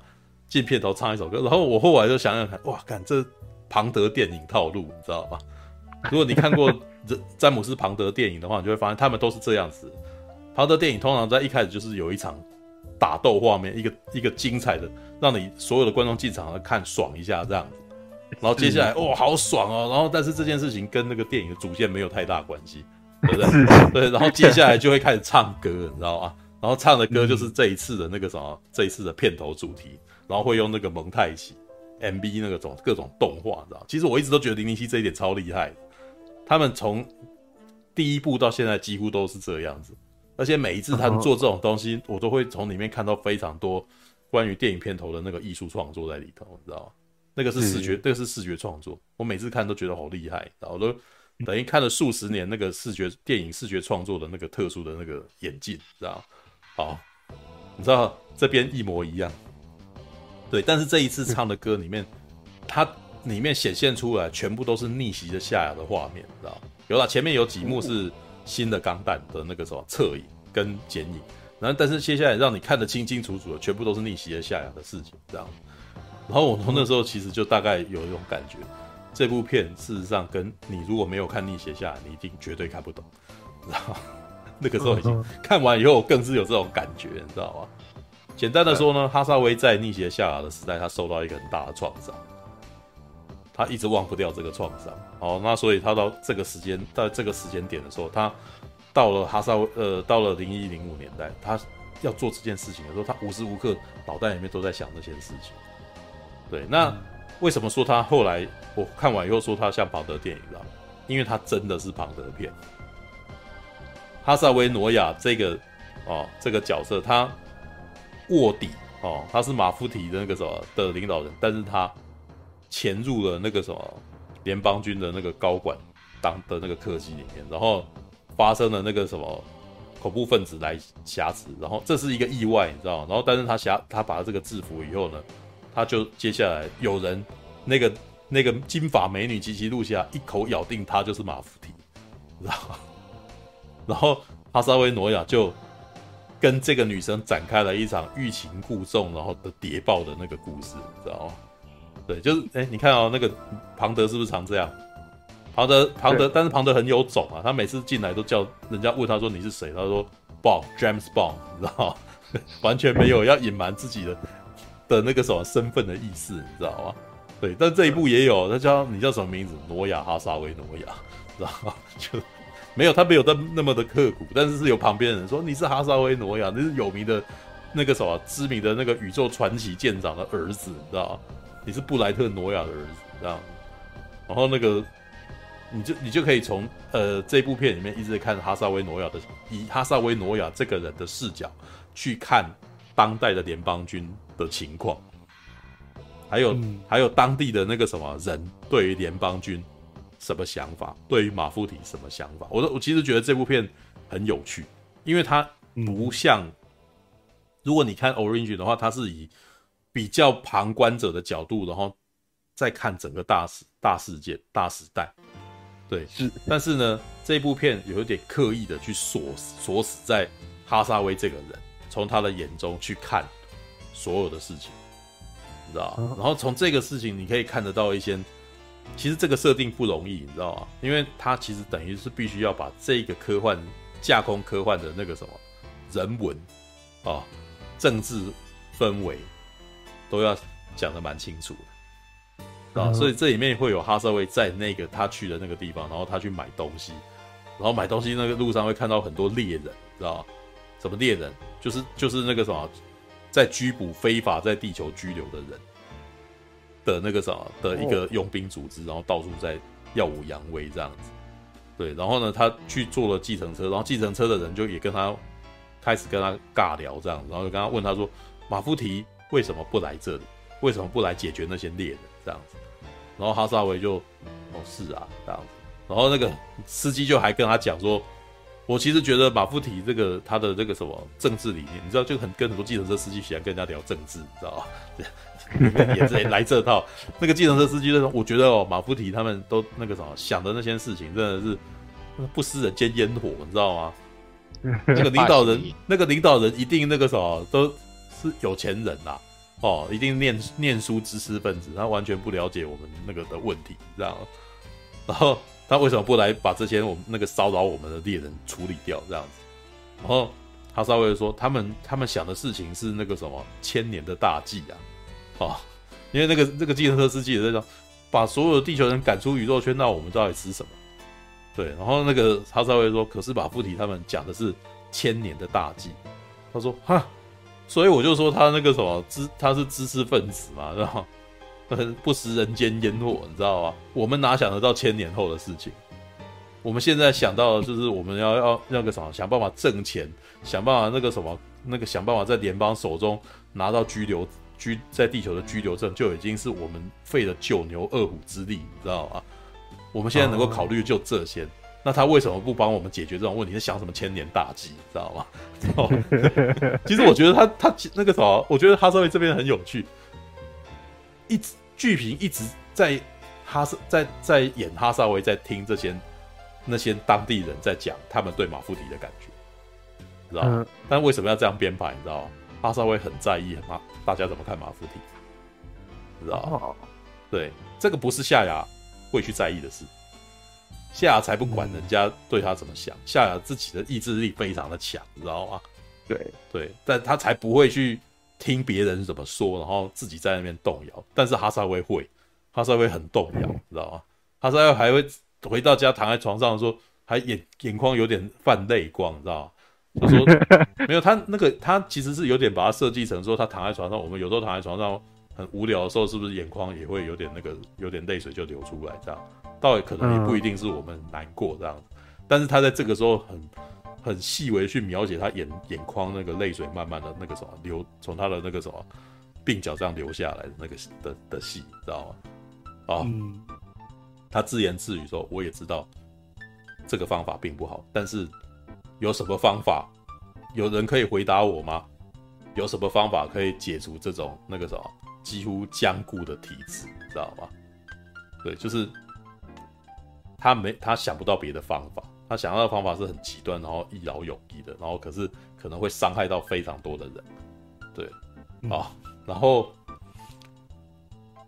这边有一段有趣的，因为他其实在里面是有很多那个什么，他因为他是马布提的人嘛，然后琪琪露西亚这个金发尤物，哇，这个女生其实我我要我要称赞那个 Sunrise，你知道吗？他他们知道这个女生一定要很有说服力的性格，所以他在里面呢，其实用了非常多的功夫，让这个女生超级诱惑，你知道吗？来，我应该要那个什么，我应该要来看一下那个截图，看一下，希望那个什么不会被背，应该不会吧？我只是截图而已。对，幻灯片秀，对，我把它拉下来，哎，好，哎，哦。马上就是一个那个迷你裙画面，你知道吗？这个是奎斯巴拉雅啦，对。来，那个什么，我们的那个奇奇安达路西亚很有趣哦，就是那个什么哈萨威诺亚是一个拥有东方血统的男生，对。可是奇奇路路西亚是一个白人金发美女，知道吗？哇，蓝色的眼眼瞳，然后那个什么。很空灵，然后那个什么眉毛啊跟头发都是金色的，然后在里面有几幕是他那个什么，因为他在宇宙的那个班机里面，他的头发那个其其实里面有几幕很刻意在描绘说他在无他他的头发在无无重力底下，你知道吗？会慢慢的飘起来，啊，他他们他们还蛮努力的去描写这个细节，然后这个女生呢，其实有我猜她应该有点新人类能力。所以她在一开始的时候就已经有点灵感，就是有点第六感，有点那个强大，所以她其实可以看破谎言，知道吗？他稍微有点怕他，知道吧？但是呢，我觉得他稍微怕他呢，又有一点没办法割舍他，知道吗？因为这个女生有点像是那种很天真活泼的女生，那个什么，像拉拉那样子的人，知道吗？会会跟他讲真话，这样。哦，好，嗯、那。可是呢，他又有另外一面，他超有钱，他很明显家里面应该是有权有势的人，因为他一开始搭那个班机啊，他就已经是一个那个什么那个班机是基本上只有高高级干部，你知道那种在行政院长啊、立法院长才能够才能够搭的飞机啊。然后这样子一个年轻女生，感觉起来那个什么二十出头而已的女孩子，既然可以搭这样子，她她背景一定超强大的。然后后来还要给她一个房卡，那个房卡基本上你持有这个房卡，基本上你可以在那个那个那个城市里面的那个饭店爱留多久就留多久，知道吗？对。超厉害，然后还给他住总统套房，而且呢，当他要去住总统套房的时候，这个女生要求这个哈萨威跟他住在同一间。哦，哎，怪了吧？很奇妙，对不对？对，哈萨威，但是呢，我哈我们的哈萨威既然勉为其难的答应了，你知道吗？为什么？我其实觉得很明显的、啊，哈萨威晕船啊，你知道吗？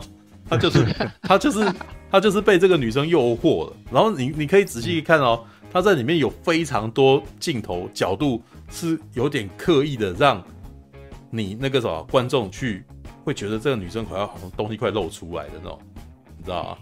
他常常会那个从很低的角度去看她的裙底，然后呢，就是你知道这也是动画厉害的地方，永远都看不到，但是你就会被撩拨，你知道吗？对，嗯。然后里面还有一幕是哈萨威要出门的时候，正好遇到这个女生在在换衣服。然后这个女生这时候却生气了，就说她是变，就是叫男生是变态。然后这个时候男生就突然间，呃，他稍微脸就一板，说：“像你这种直接把我那个什么，呃，我不是你的男朋友，你邀请我进来这种地方，然后却还在客厅里面换衣服，知道？对，这个这个你不能怪我吧？对。然后这个女生被他讲的就更气，你知道吗？对，当天晚上就那个什么跑去跟别人。跳舞了，你知道就不就就故意的，有点我觉得觉得他是故意的，知道吧？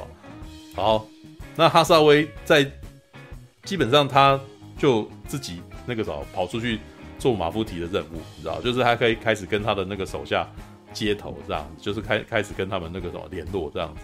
然后呢，基本上他们的计划就是要佯攻，你知道，就是要派一台 MS 佯攻，就是假装攻击他的他的那个住的那个饭店。让大家解除对他的疑虑，然后，然后他可以去，然后他赶快离开这样子。但是呢，我真的觉得这是这部片的重头戏，知道吗？他心软了，你知道，他本来的想法是，当那个什么，他的手下来攻击他的时，来攻击他的饭店的时候，他可以，诶，逃走，知道吗？而且其实也可以那个时候让自，我我自己观察啦，也许不是这样，但是我自己的看到的点是什么，你知道吗？如果有人来攻击我住的饭店，那我应该，我应该不是马夫提了，对，我应该比较没有嫌疑，你知道吗？然后这时候我就赶快逃走离开，哦，那我也没有嫌疑这样，对。但是问题来了，你知道啊，他还想着要救琪琪安达路西亚，然后呢，当他去找他的时候呢，琪琪还裸睡，你知道吗？就躺在这边，然后他就叫琪琪说：“你赶快那个啥，赶快出门。”然后琪琪就只是披了个那个什么。披了一个那个什么睡衣，然后就准备要就是一个浴袍，然后就出来，你知道吗？然后两个人去搭电梯。嗯、其实我觉得从这一幕才是这个整个哈闪光的哈萨维这一部剧场版的那个重点，你知道吗？这部片呢，它讲的事实上是一个男人的情欲这件事情，啊、嗯，很有趣。过去的钢弹很少讲这个，也不能说没讲了，但是就是很多半都是快速带过，很隐晦。你可以知道说原作者有写，但是他们每次在表达的时候。大部分观众都可能还就会被略，就会略过这个，就是会哎、欸，原来他有讲，后面我看剧本我才知道他要讲这个，但是那个演的时候我没有感受到，知道吧？我那时候常常是这种感觉，知道？但是这部片我特别感受到了，我感受到了，知道？七七安达路西亚他去找他的时候，就是他还还是裸的，你知道？穿着那个浴袍出去的时候，正好去搭电梯，遇到了一那个什么一个气急败坏的房客，然后。跟他抢电梯，你知道吗？结果后来发现这个房客是联邦军的高一的高级议员，然后呢，但是那个什么连这个高级议员又胆小，所以当那个什么上面的人轰炸的时候，然后整个整个那个什么饭店震动的时候，他们有点怕，你知道吗？就说在震动的、在爆炸的时候，你去搭电梯会怎么样？知道吗？对，然后但是他们还是进去，进去的时候，然后那个什么哈萨维就有点故意要吓他，知道？他说如果爆炸的话。那那个什么，那个这个电梯可能会卡在那边这样，然后议员就紧张，脸色一变这样，然后这突然他旁边的那个女人突然间凑过去，然后说：“我们的事情不会被发现？知道吧？”然后这个时候呢，这个动画导演超故意的，他把镜头锁在哈萨威的视角，从哈萨威的视角主观镜头看到的是看什么？你知道吗？他不是看议员，他是看议员情妇的乳沟，你知道吗？然后这时候有一滴水，然后从有一滴汗水从他的锁骨直接流到他的乳沟里面，你知道吧？哈萨威这个色狼，你知道吗？就是哈萨威这个时候心中其实有，就是他在想情欲的。虽然我其实觉得哈萨威其实是有点看不起那个议员，觉得这个这一对狗男女，你知道吗？因为他是他是恐怖分子啊，从他眼中看起来，这些政府拿着特权的政府高官，这一些人在玩这些有的没有的这样子。但是呢，他的眼睛是不由自主的去锁在那个乳沟那边，你知道？他他还是他其实很容易被这些，从从这边我可以看得出来，哈萨威应该处男，你知道 吗？就他他的那个什么对女生的那个反应，就一直都是有一种你知道他很不善于男女关系的那种感觉，你知道吗？至少他非常不善于那种活泼娇憨的女生，然后对他闹，他他都没办法，知道吗？不是设给观众吗？但是那一幕我其实很明显，我觉得啊，那个是哈萨威视角，知道吗？然后那个什么，琪琪就看到，琪琪还突然间凑过去，在耳朵轻轻旁边说：“你刚刚为什么那个什么要确认，问我要不要进来？”但是你知道为什么？其实还蛮明显的，哈萨威其实有点担心琪琪会不会那个什么会死，你知道吗？他有点，他有点担心他。按照他自己一个恐怖分子，他其实不该担心这件事。这不是这女人跟他没关系，而且对他产生尽是威胁，一直怀疑他是恐怖分子的首脑，对吧？对 对，对他来说这件事情是很大威胁，你知道吧？所以他才制定了一个佯攻，哦，就是把他丢下来离开了，然后甚至那个什么，那个什么，他可以手如果心狠手辣一点，如果是下来的话，这个女就被打死，你知道吧？就是。对不对？他一定会被那个阳光那颗、那颗、那颗炸弹给打死。然后只那个时候，哈萨威只要提早下来，这件事情跟他都没关系，你知道吗？对，但是哈萨威就是心软的，他就去救他，知道吧？他去救他。然后当他走出去饭店的时候，那个外面跟他接头的那个什么，他组织的人已经一个女的已经在那边等他了。结果他那个什么，那个女的就很气，就是哈萨威不往他的地方过来，然后跟着那群难民一起跑掉，你知道吗？对。然后那个女的只好追上去，然后接下来的战斗场景非常的精彩，你知道？因为这这个时候他派出去的那个手下开始被联邦军围攻，你知道？然后联邦军围攻，然后就在饭店旁边缠斗，你知道？然后这一群人就必须要在联两台巨大的机器人的脚边逃走，你知道？那基本上那个镜头基本上花花了那个什么很可怕，你知道？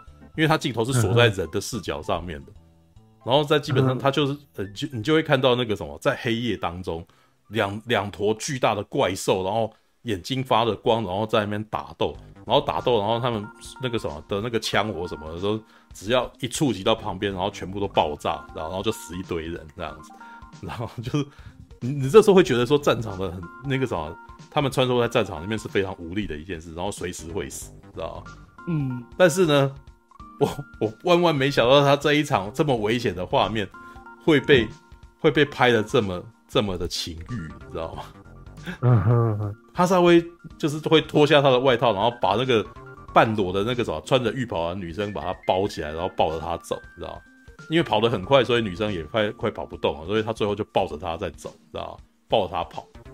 然后里面有好几幕，我知道，我从我的眼光看起来，这都很情欲，你知道吗？他被炸飞，他他被炸到所有人都躺地上，然后哈萨威就是整个人抱着那个女生这样子。盖在他身上，然后，然后我那时候注意到他的脚还勾着那个女孩子的脚，你知道吗？然 后那基本上是已经有点那个什么做爱前的那个把他抱起来那个画面，你知道吗？对，然后接下来抱着他跑的时候，那个女生的腰是弯下来的，所以那个什么，你仔细看的那个有时候那个角度会变得很特别，有点像是后背式的那个姿势，你知道吗？就里面有一幕是他靠着墙，然后。那个时候，那个女生在他怀中，然后那女生弯下腰，然后就屁股就直接，你知道那个根本是新 A 片里面的那种那个什么狗爬式，你知道吗？然后那个女生就在那边哭，就是又很怕，你知道吗？然后就跟他讲说：“你好过分，你要做你要做恐怖的事情，你怎么那么过分？”对，然后哈萨维这个时候无言以对说：“对，我做了很过分的事。”对，然后后面就在这个时候，他后面的墙就是打爆破，然后他们又要开始躲那些瓦砾堆这样子。然后就在他的面前，你知道吗？就是他的手下的 MS 被击毁了，被两台那个联邦军 MS 击毁，然后爆炸，你知道吗？然后你知道那一幕爆炸，我真的觉得那画面拍的超漂亮。为什么你知道吗？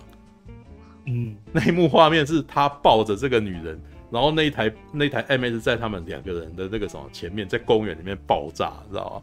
那个那个画面看起来像是在放烟火一样，知道吗？那一幕好情欲哦，那一幕感觉起来很浪漫，知道？好像是一对情侣在看烟火，知道？然后这时候的音乐，这时候的音乐冒出来又很浪漫，知道吗？然后呢，这个时候画面干嘛？你知道吗？那个女的的那个画面是去带那个女孩子的那个特写的那个手部特写，她搂着那个哈萨威，然后在一直不断戳她的背，你知道吗？那个手的那个动手指头动作在那边一直揉，一直转这样子。然后呢，哈萨威干什么？你知道吗？哈萨威紧紧抱住她，然后他的手也开始不安分的一直摸她的身体，你知道吗？知道吗？就那个时候我就觉得，哇靠！你们两个人在战场当中，那个什么哈萨威一定勃起了吧？你知道吗？你知道吗？就是那那种感觉，是他其实，在这一刻，你知道他他有点那个什么忍不住，你知道他很亢奋，然后他紧紧的抱住这个女生，你知道吗？然后他怀里面的女生其实那个什么，那个只穿了一件浴袍而已，外面披着他的那个什么，他的外套这样子。对，好。但是呢，其实你知道，呃，那个什么，接下来的痛苦接踵而来，你知道吗？联邦军这个时候不是已经击毁了他的手下了吗？对，然后联邦军的其他人就来了啊。然后那个上校，他们在那个船上遇到的上校，其实那个上校一直以来就是对这个奇奇是有好感。就一直对他发动非常明显的攻势，嗯、知道吗？就是就是很明明着说，哎、欸，你今天要不要陪我啊？这样子就会讲对女生直接讲这种话，这样子。对，然后骑着马出现，你知道吗？骑着一匹黑马出现，你知道吗？然后那个女生呢，琪琪挣脱了那个哈萨威的的抱怀抱，然后跑去上校，然后那个 去去投在上校的怀抱当中，你知道吗？好，这个时候有。这个可能这一这一这一瞬间，这个可能只有看过那个什么逆邪下牙的人才有那个感觉，知道吧？那一瞬间呢，哈萨威动画师帮把那个逆邪下牙的经典场面把它叠进来，知道吧？哈萨威在逆邪下牙的时候，奎斯巴拉雅就是这样子离开了他，然后跑跑向了下牙，知道吗？然后，然后那一段画面，那个啥，哈萨威就整个突然间隐没在黑暗当中，他的脸基本上没有光。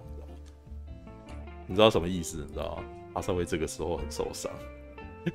你既然不要我要他，你知道吗？虽然这个女生我不知道啊，其实我觉得从那个女生她没那个意思，你知道吗？这个女的是后来，嗯、这个女的后来其实有揭露，事实上她是一个老老议员的情妇，老贵族的情妇，知道吗？哦，对她来说，取悦对那个什么，去跟男生塞奶，然后好让好获得一些好处。或者是让男生可以那个什么对他心软，然后帮助他，很明显应该是他经常会使的手段。对，所以当他看到上校的时候，他会跑去，他会跑去对上校塞奶。对，但是在哈萨威的那个时候，哇，这个女生。刚刚这么的依赖我，这个时候就突然挣脱了我的怀抱，然后投向别人那边，你知道吧？就是那那一瞬间，整个你可以感觉到他在他的那个阴影又冒出来，你知道吗？但是你知道从这边我真的可以知道说，那个什么这部片啊，就是它是庞德电影架构，但是呢，这个主角嘛，完全没有庞德这种没有庞德这种真男人的 guts，你知道吗？他就是那种想吃又怕，你知道，想吃又不敢吃，你知道吗？他对这个女的充满了戒备，但是呢，他又下不了狠心去杀她。然后对那个女的挑逗她的时候，他欲拒还迎，你知道吗？我操！然后到最后搂抱她的时候，对她忍不住那个什么有性欲的时候，就，但是他最后也只能够揉揉她而已。对，我跟你讲，如果是夏亚早就干下去了，你知道吗？我觉得。我我那时候有讨论这件事情，就是对于夏雅这种人来讲，是果断的。如果有一个女的对他引起兴趣，我就算不喜欢他，我也要让他为我所用，知道吗？啊、oh.，我我会我会直接就跟他做爱，然后用我的男性魅力让他成为我的人，然后他会为我做事，就像是逆袭的夏雅的奎斯巴拉雅那样子。奎斯巴拉雅很明显就是被夏雅吸引跑过去的，但是呢，夏雅明明就不喜欢他，但是他就会对他。讲很多那种那个他想听的话，对，然后结果最后卡拉巴克利斯巴拉克利斯这个人就直接就变成了他的他的俘虏了，你知道吗？夏雅会做这种事，嗯、你知道吗？但是哈萨维就是没有这种精神力，他没有这种力，他没有这种，你知道？我觉得哈萨维一直很想学夏雅，他的政策，嗯、他的那个什么理念都是从夏雅那边来的，知道吗？那可是他就是没有夏尔的精神力去做这种事情。从这边，从这场戏，我其实就明显的感受到哈萨维气量就不够，你知道吗？他不行，他完全不行，你知道吗？对，但是呢，这这也是闪光的哈萨维有趣的地方，就是因为他不行，所以我们就要看一个不行的人，他如何面对那个什么。其实这部片整部，我其实我觉得我感受到最深的是什么，你知道吗？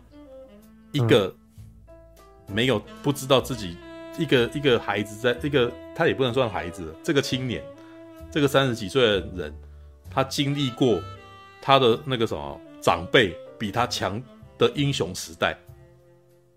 所以他，然后他的初恋又被抢走，知道吧？所以他其实一直以来都有一种自卑感，他很强烈的自卑感。所以他在内心深处，他就是觉得说，他应该要做，他也要成就一些大事业，他要成就某种大事业，要不输给夏亚这样子的人。但是呢，他毕竟不是夏亚，他毕竟也不是阿姆罗，所以他没有什么原创性的想法，你知道吗？他就只能够尊，他只能够继承夏亚。对不对？他只能够继承夏亚，就是把把人赶全部赶出地球圈这一种概念，这样子。对，那但是他内心深处一直都有这个阴影，你知道，他那种退缩，他没有这种勇敢的能力，你知道吗？他的气量就是根本不足嘛，对不对？那而而且他那个什么，每次他的回忆袭来的时候，永远都是夏雅抢走他他最爱的那个小时候爱的那个人，你知道吗？嗯，对。所以那他对夏雅的情愫是什么？他想要胜过夏雅吗？他他，我觉得他在某种程度是他觉得那个什么，既然克伊斯 Chris 这个女生因为夏雅而那个什么而离开他，那如果他可以成为跟夏雅一样伟大的人，是不是那个什么 Chris 就会就会爱上他了呢？你知道吗？嗯、但是 Chris 已经十年前就死掉了，知道吗？他还在他还在做这种事情，他还在他还在是，他还在那个做这做这种那个什么，他想要呃。我我其实觉得他没有办法超越夏亚，所以他一直在抄袭夏亚，你知道吗？对。然后这一场这这个到最后这一场戏完了以后，那个什么，呃，就是那个哈萨维回到马夫提的故事。然后回到马夫提的故事，就是到最后有一幕，就是他让他的钢弹出来。我我很我其实老实说啦，我不喜欢那台钢弹。对，我一直都很讨厌那个哈闪光哈萨威里面的钢弹，因为长得实在太奇怪，你知道吗？对，好好丑啊，很难看，我真的很不喜欢，你知道吗？就是那个有点越，就有点像是那个什么，一个一个大的那个金钟罩的那种感觉，你知道吗？把然后把一台钢弹卡卡在里头那种感觉，就就就是那个什么长了帐篷的钢弹的感觉啊。对，好，但是呢，我我我最后最后来聊一下，我觉得这这一部片里面的最后这一场战斗场面。这一场战斗场面是那个什么哈萨维跑去地球去，这个什么跑到大气圈之外，然后去领他的钢弹，然后下来了以后，然后那个什么跟联邦军的那个什么的钢弹打啊，打了一场这样子。可是我觉得有趣的点是这一场戏你是看不到两台钢弹远处在那边交火缠斗的画面的。知道吧？如果你在看 Origin 的话，你会看到那个，你会看到夏亚开着萨克，然后那个什么穿梭嘛。但是你会看到那个都是有一个镜头在紧追着他，有没有的那种一镜到底式的东西，让你觉得哇，干他妈好厉害，眼花缭乱这样子。对，但是这一部呢，有点像是在看 Top Gun，知道吧？你只会看到局部的东西，你只会看到一个局部的特写，然后你只会看到那个驾驶舱的那个主主观镜头。然后远方会有一些那种那个它标示的点这样子，然后接下来会有叙事性的画面，就是两台钢弹交火了，然后然后交火，然后他在那边闪这个东西，这样一下下而已。然后交剑呢，你也看不到那个什么两，你如果看到逆袭的夏亚，你就知道交剑多恐怖，你知道吗？阿姆罗跟夏亚交剑是两个人在那边拆招，你知道？很像是在很像武侠片里面在那边喂招这样子，然后砍了老半天水都上不到水，然后旁边人全部死光光那种。好，可怜，对，好，但是呢，哈萨维的打斗，你只看到两个光剑，然后就卡在那边这样子的一个特写在那里。你知道我我我从这这场战斗场面感觉到什么？这是凡人的战斗，知道吗？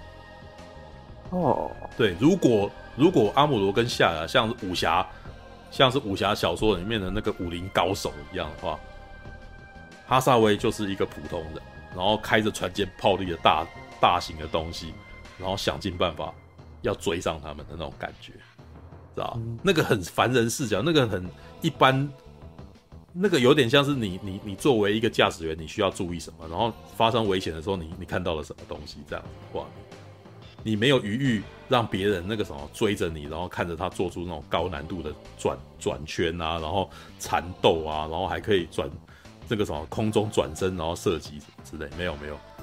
这部片基本上是非常写实写实风的那个格斗，写实风的那个 dog fight 的，你知道啊？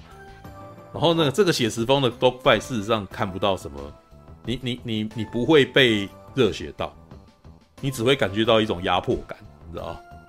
对，嗯、但我其实觉得那个什么还蛮有种的，因为这部片好好成人，你知道吗？就是，嗯，你你用这种方式做的话，可能很多喜欢看机器人格斗的那种观众会非常失望，知道？嗯，你你会你你看过逆袭下来，你就会想，干，那那个逆袭下来完成这样子，为什么不这样子玩？你知道吗？对，但是呢，他又在我意想不到的地方意外的大胆，知道吗？因为以前那个什么，就像就是情欲的那一块啊，以前那个什么，这个陈佑可能不会知道，但是大我想可能有些观众会知道，逆袭那个什么，在逆袭夏亚跟那个什么零零七九中间还有一部作品叫《Z 钢弹》，Z 钢弹的主角卡密尔维丹也是个青少年，然后里面有一段故事是他遇到了一个那个迪坦斯的强化人哦，所谓强化人就是人工人造人，呃。透过人工的方式让人变成拥有新人类能力的状态，哦，然后他遇到了一个那种跟他年纪差不多的一个女孩子，叫做春雨凤。然后这个春雨凤基本上呢，一看到卡密尔就拉着他到处玩，然后呢，那个玩一玩，然后那个什么又会很高兴的对他，就是等于一见面就把卡米尔当成熟人的那种感觉，知道吧？你想想看，就是你你今天那个什么在路上走，然后突然间有一个正妹拉着你，然后要你陪她玩，知道吗？嗯，你喜欢她，干马上就晕船，你知道吗？就是卡卡米尔就是在那个时候晕船的，但是他的晕船以后才发现说，那个春雨凤原来是他敌人，你知道吗？是他敌人的那个手下培育出来的驾驶员，然后接下来被出就是进入那个被操控状态以后，开着一台超大型的钢弹出来打的时候，卡密尔被迫要要亲手击毁他。的那种故事，你知道吗？对，这个后来变成老套，了、这这后来在 Seed 里面也跟 Seed 迪士尼都都有类似的东西，知道吗？对，那个飞鸟真也有一个类似的那个什么，一个一个一个一个一个艳遇啊，知道吗？但是呢，那个时候我记得我在看 Z 钢弹的电视版跟剧场版的时候，我都觉得春雨凤这个女生超奇怪的，你知道吗？嗯、我感觉不到她的性感，我只是觉得这个女生是疯子，你知道吗？歇斯底里，你知道吗？莫名其妙，你知道吗？对，但是呢，我看《闪光的哈萨威》，我瞬间明白哈萨威心里面怎么想了。哈萨威晕船晕的好明显，你知道吗？我我感受到那个，我身为观众，我感受到哈萨威晕船了，你知道吗？我以前看剧场版 Z 跟那个什么电视版 Z 的时候，我根本搞不清楚卡米尔为什么喜欢这个女的，知道吗？但是但是《闪光哈萨维》，因为他在画技上面强调了很多这个女孩子性感的地方，这女的这么诱惑。知道吧，因为以前春雨凤她没有把那个性性欲那一幕给呈现出来，知道吗？对，这一幕甚至有的，他他有很多画面都超挑逗的，像是这种那个什么，他他两个人在做那个什么，等一下哦，对，像这里面就有一幕是他们两个人在坐那个车子的时候，这女的就直接靠过去，你知道，整个身体凑过去，然后那个什么配音员，那个女生配音员的声音又非常甜，知道？然后你就会搞这个，而且当他跟在他耳边讲话的时候，他的音量放到那个什么，有点在你你你在听喇叭的时候，就会觉得这个女生真的在你耳朵旁边讲悄悄话的感觉，知道吗？好正哦，知道吗？就是我看完这一部，我就在思考是到底有没有人会去画他丑文字，一定有，你知道吗？他太正了，你知道，很性感，知道。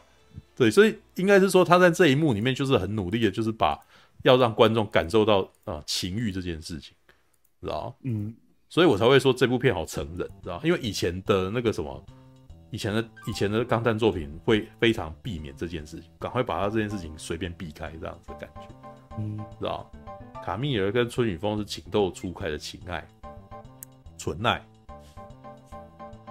我不否认，但是老实说你，那这样子，你就要让我感觉到卡蜜尔她爱上了春雨凤，因为从我的眼光看起来，就春雨凤的情况就是一种，他只是遇到疯女人而已 那种感觉，哦，这一点是为什么？你知道啊？他的那个作画细节，你没有感受到那一点，你知道吧？嗯、但是我也也有一个原因啊，也可能跟时代有关系，那个时代。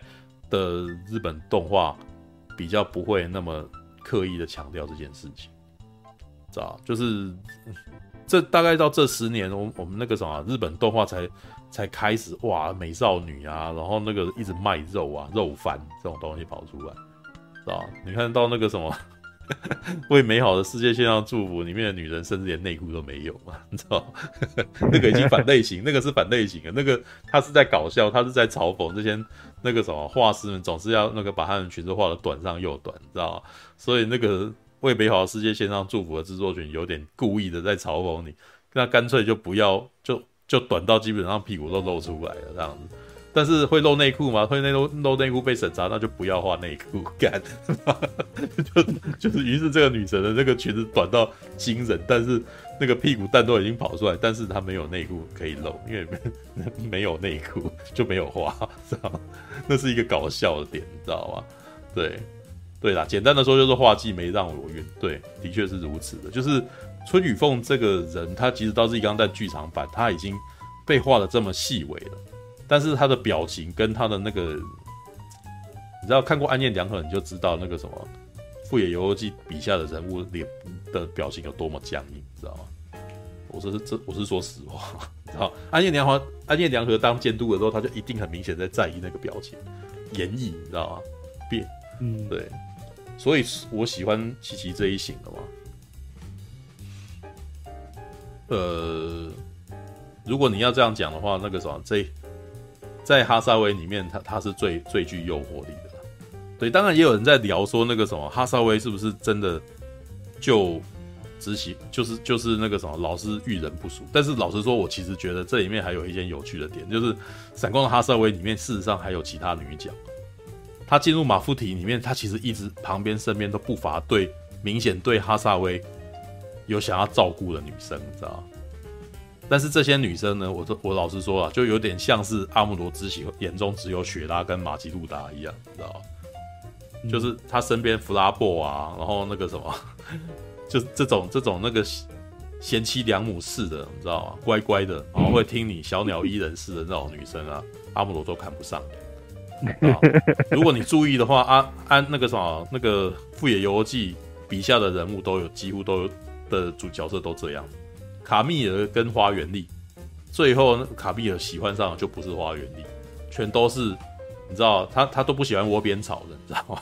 就是就是，通常男主角旁边都有一个青梅竹马，然后那个什么，就就为他牺牲奉献。那但是呢，基本上男主角基本上都是喜欢上其他女的，而且通常都是喜欢上姐姐，你知道吗？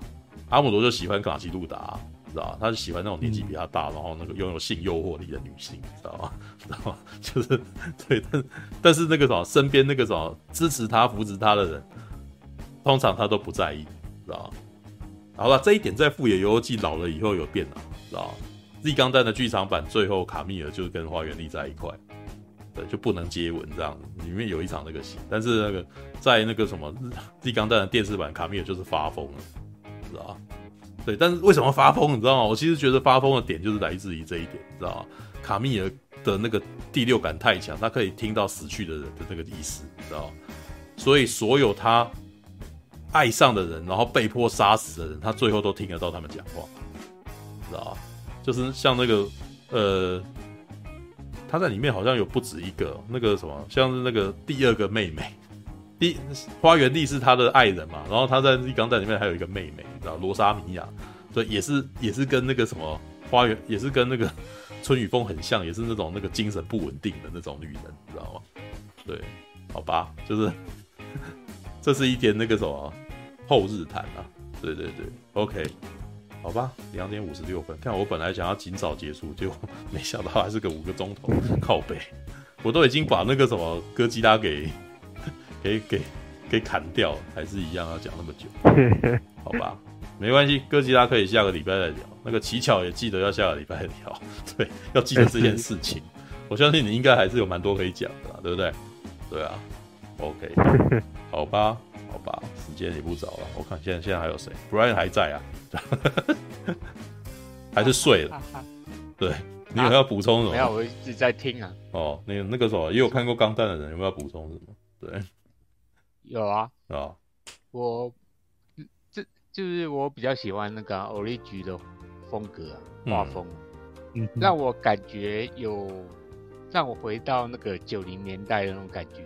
嗯，就是他像日升，他在九零年代啊，就有做一些比较偏子贡向的机器人动画，嗯、像什么。哎，《魔神英雄传》破魔动画，嗯，就有他的就是人物的表情跟那个风格会比较贴近那时候的方式，嗯，所以我比较喜欢 Origi 啊，嗯，对啊，我我记我我哎，我有没有提到过？我一开始其实没有特别喜欢，因为我觉得有时候暗夜良和在画那些人的时候，在某一个时刻会突然间把人画的很妖媚，知道吧？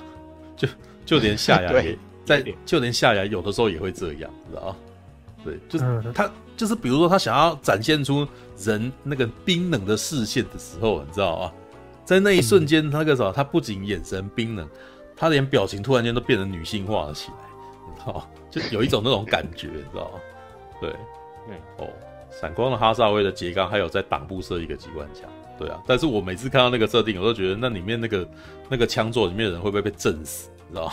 就 因为因为那个，因为因为你如果有看过《空想科学大战》这本书漫画的话，他们就有提到过，在人形机器人做到十八公尺高的时候，在头部里面的那个人的那个怎么震荡超大的，知道吗？就是那个无敌铁金刚的那个柯国龙可能会在里面吐吐到死，知道吗？对。那当然，那个时候他把人放到腰部的那个驾驶舱里面，那个缓冲，我觉得你可以假设那个球形舱里面有什么，有有有一些缓，有一些那个缓冲的一些东西，可以让他不会 不会不会吐，知道吧？但是到外面去，我觉得，哎、欸，那你的震荡应该就又回来了，知道吗？所以所以每次我看到那一段的时候，我想里面的人应该吐死了，知道吗？对，那这个在太空就没那个问题，但是你知道他在地球上面在那边走的时候，我就觉得很有那味道，很有问题，你知道吗？OK 啊。然后像那种机器人，不是有时候会发生大炮吗？如果照你那种空想科学，那后坐力应该整个弹射出去了吧？没有，他们也有无那个什么，那个炮管会往后滑一下什么的，啊，所以你会觉得好像还可以啦。哦、对，但是你知道那个，如果你看到 Kerolo 的话。《铁罗龙》里面有一集，有一集其实拿这个来开玩笑，你知道吗？因为里面有一个有一幕是东树，你知道吗？东树他变成了钢坦克，还是哎、欸、还是钢加农？好像钢加农，他背上了两个炮管，对对对对。然后然后那那一幕是他那个什么，就是让背上的炮管开炮，结果他被震聋，你知道吗？因为炮管就在他炮管就在他这两边。啊！对啊，我靠！我觉得超好笑的，知道吗？对，如果是真人，你最好不要把炮管放在你耳朵旁边，一动把他当场昏死，知道吗？知道吗？OK，好，没有哎，啊，对，那个什么《闪光号》上面》里面有那么一段小小小的细节啊，就是里面那个女生，你知道吗？一个那个马夫体的女生在追着哈萨威的时候，这个时候。远方那个什么，呃，开始格斗战，MS 的格斗战，然后有一个光束枪射下来的时候，然后那个你可以让那个女生那个什么，她知道那个接下来的攻击会怎么样，所以她把耳朵捂住，知道吗？她突然间先把耳朵捂住，然后接下来那个攻击才过来，知道吗？对，也就是说她大概知道会发生什么事。然后哦，富野由纪以前很喜欢强调那个什么一般人在战场之下的无力，你知道吗？哦，以前以前会怎么写描述？你知道，萨克嗯很高大嘛，然后他们机关枪在在这个扫射的时候，他那个弹壳会喷出来，知道吗？嗯，这个哎、欸，我记得陈佑，我不知道陈佑你有没有注意到那一段，知道弹壳会打到人，然后 哦，对，那个我记得好像 F 九一还是哪里有一段就是这样子，就是弹壳打到人，直接打到人家的头，然后人就死掉了，知道 对，就是他他他会描述这种你在巨大兵器底下的恐怖，你知道吗？你人在他脚边跑来跑去这样子，然后你随便就会被踩死这样。他们在旁边那个不小心的那个的那个什么弹弹壳都会把你打死这样。然后反观哈萨威呢，虽然那个什么监督不是富野由悠季，我事实上我觉得幸好不是富野由悠季啊。如果如果富野由悠季自己来监督，那个就不会有奇奇路西亚这样子的那个头发呀，还有他的那个那个什么的腿啊什么，或者他半裸这种镜头，你知道吗？对我，我其实觉得他是找因为别的监督，然后读了这个剧本，然后解读出来，决定要强调这个，所以那个才那么色气，你知道吗？对，嗯，好，在这个监督呢，在这个战场里面呢，他也描述了一次，就是里面有一段，就是那个什么马夫提的那 MS 在被敌人攻击的时候，他手中的枪被打掉了，然后那个时候他们正好在空中做缠斗，你知道，于是那一把那那把大枪就直接从空中下坠，然后砸烂了一个建筑物。你知道 对，然后还有那种那个什么那个联邦的 MS 去踩那个什么降落的时候踩在一个大楼的顶楼，然后整个大楼被塌掉，然后里面的人跑不出来的戏，知道吗？对，这个其实他还是把那个富野由纪喜欢强调残忍战场里面的残忍这件事情，把它给它描述进去。对，只是那个分镜不太一样。对，OK，All right，好吧，好吧，对。好了，时间也不早了，不知道还要补充什么吗？对，该讲就讲，好，该讲就讲。OK，好，感谢大家陪我到三点。看我讲钢弹讲多久啊？我天哪！我靠，没没办法，好现在那就是你的天命啊，嗯、你的主场啊。哦，我的主场，那个什么，希望还有人来陪我讲主场。对，那个什么，等到。等到等到，只好等陈佑把那个什么，你你把那些东西都追完了，也许还。哇，零零七九啊，零零八三要看。零零八三，你看完以后还可以再聊一段。那个零零八三也是蛮厉害的，对啊。是。OK。好啊，那个什么，好，那个什么，上半名处的频道朝着钢弹频道迈进。对。以前一直有这个，以前一直有这个宏愿，但是一直做不了，就只能够偶尔来一下这样子，然后能够拉到一些人愿意来。嗯对，然后自己偶尔要讲的时候，就必须要承受自己要独讲的那个的恐怖，你知道吗？对，你看，你应该早一点介绍 Origin。我 我我也我其实一直很早介绍那个，这个都是一个那个什么人天时地利人和，你知道吗？啊，是是，要不 是那要不是 Netflix 有我，我觉得 Orange 我端出来也不一定有人要看呢、啊。对啊，好吧、oh.，OK，好啦，那个什么，感谢大家的收看，下个礼拜应该还有哥吉拉哦。还有呃，奇异点哦，还有奇巧计程车，好，到时候再来再聊一聊。对，好了，晚安啦，我要去睡觉了。晚安，晚安，拜拜拜拜拜拜拜。阿姆罗，为什么你唔去完成家己的任务呢？起来！啊，莫安尼啦，你若真正想要让更大出战，那呢你家己去使就好啊。我，啊，你你俩准我是一个无出头的人吗？啊又搁给我使，连阮老爸妈妈你给我拍过呢！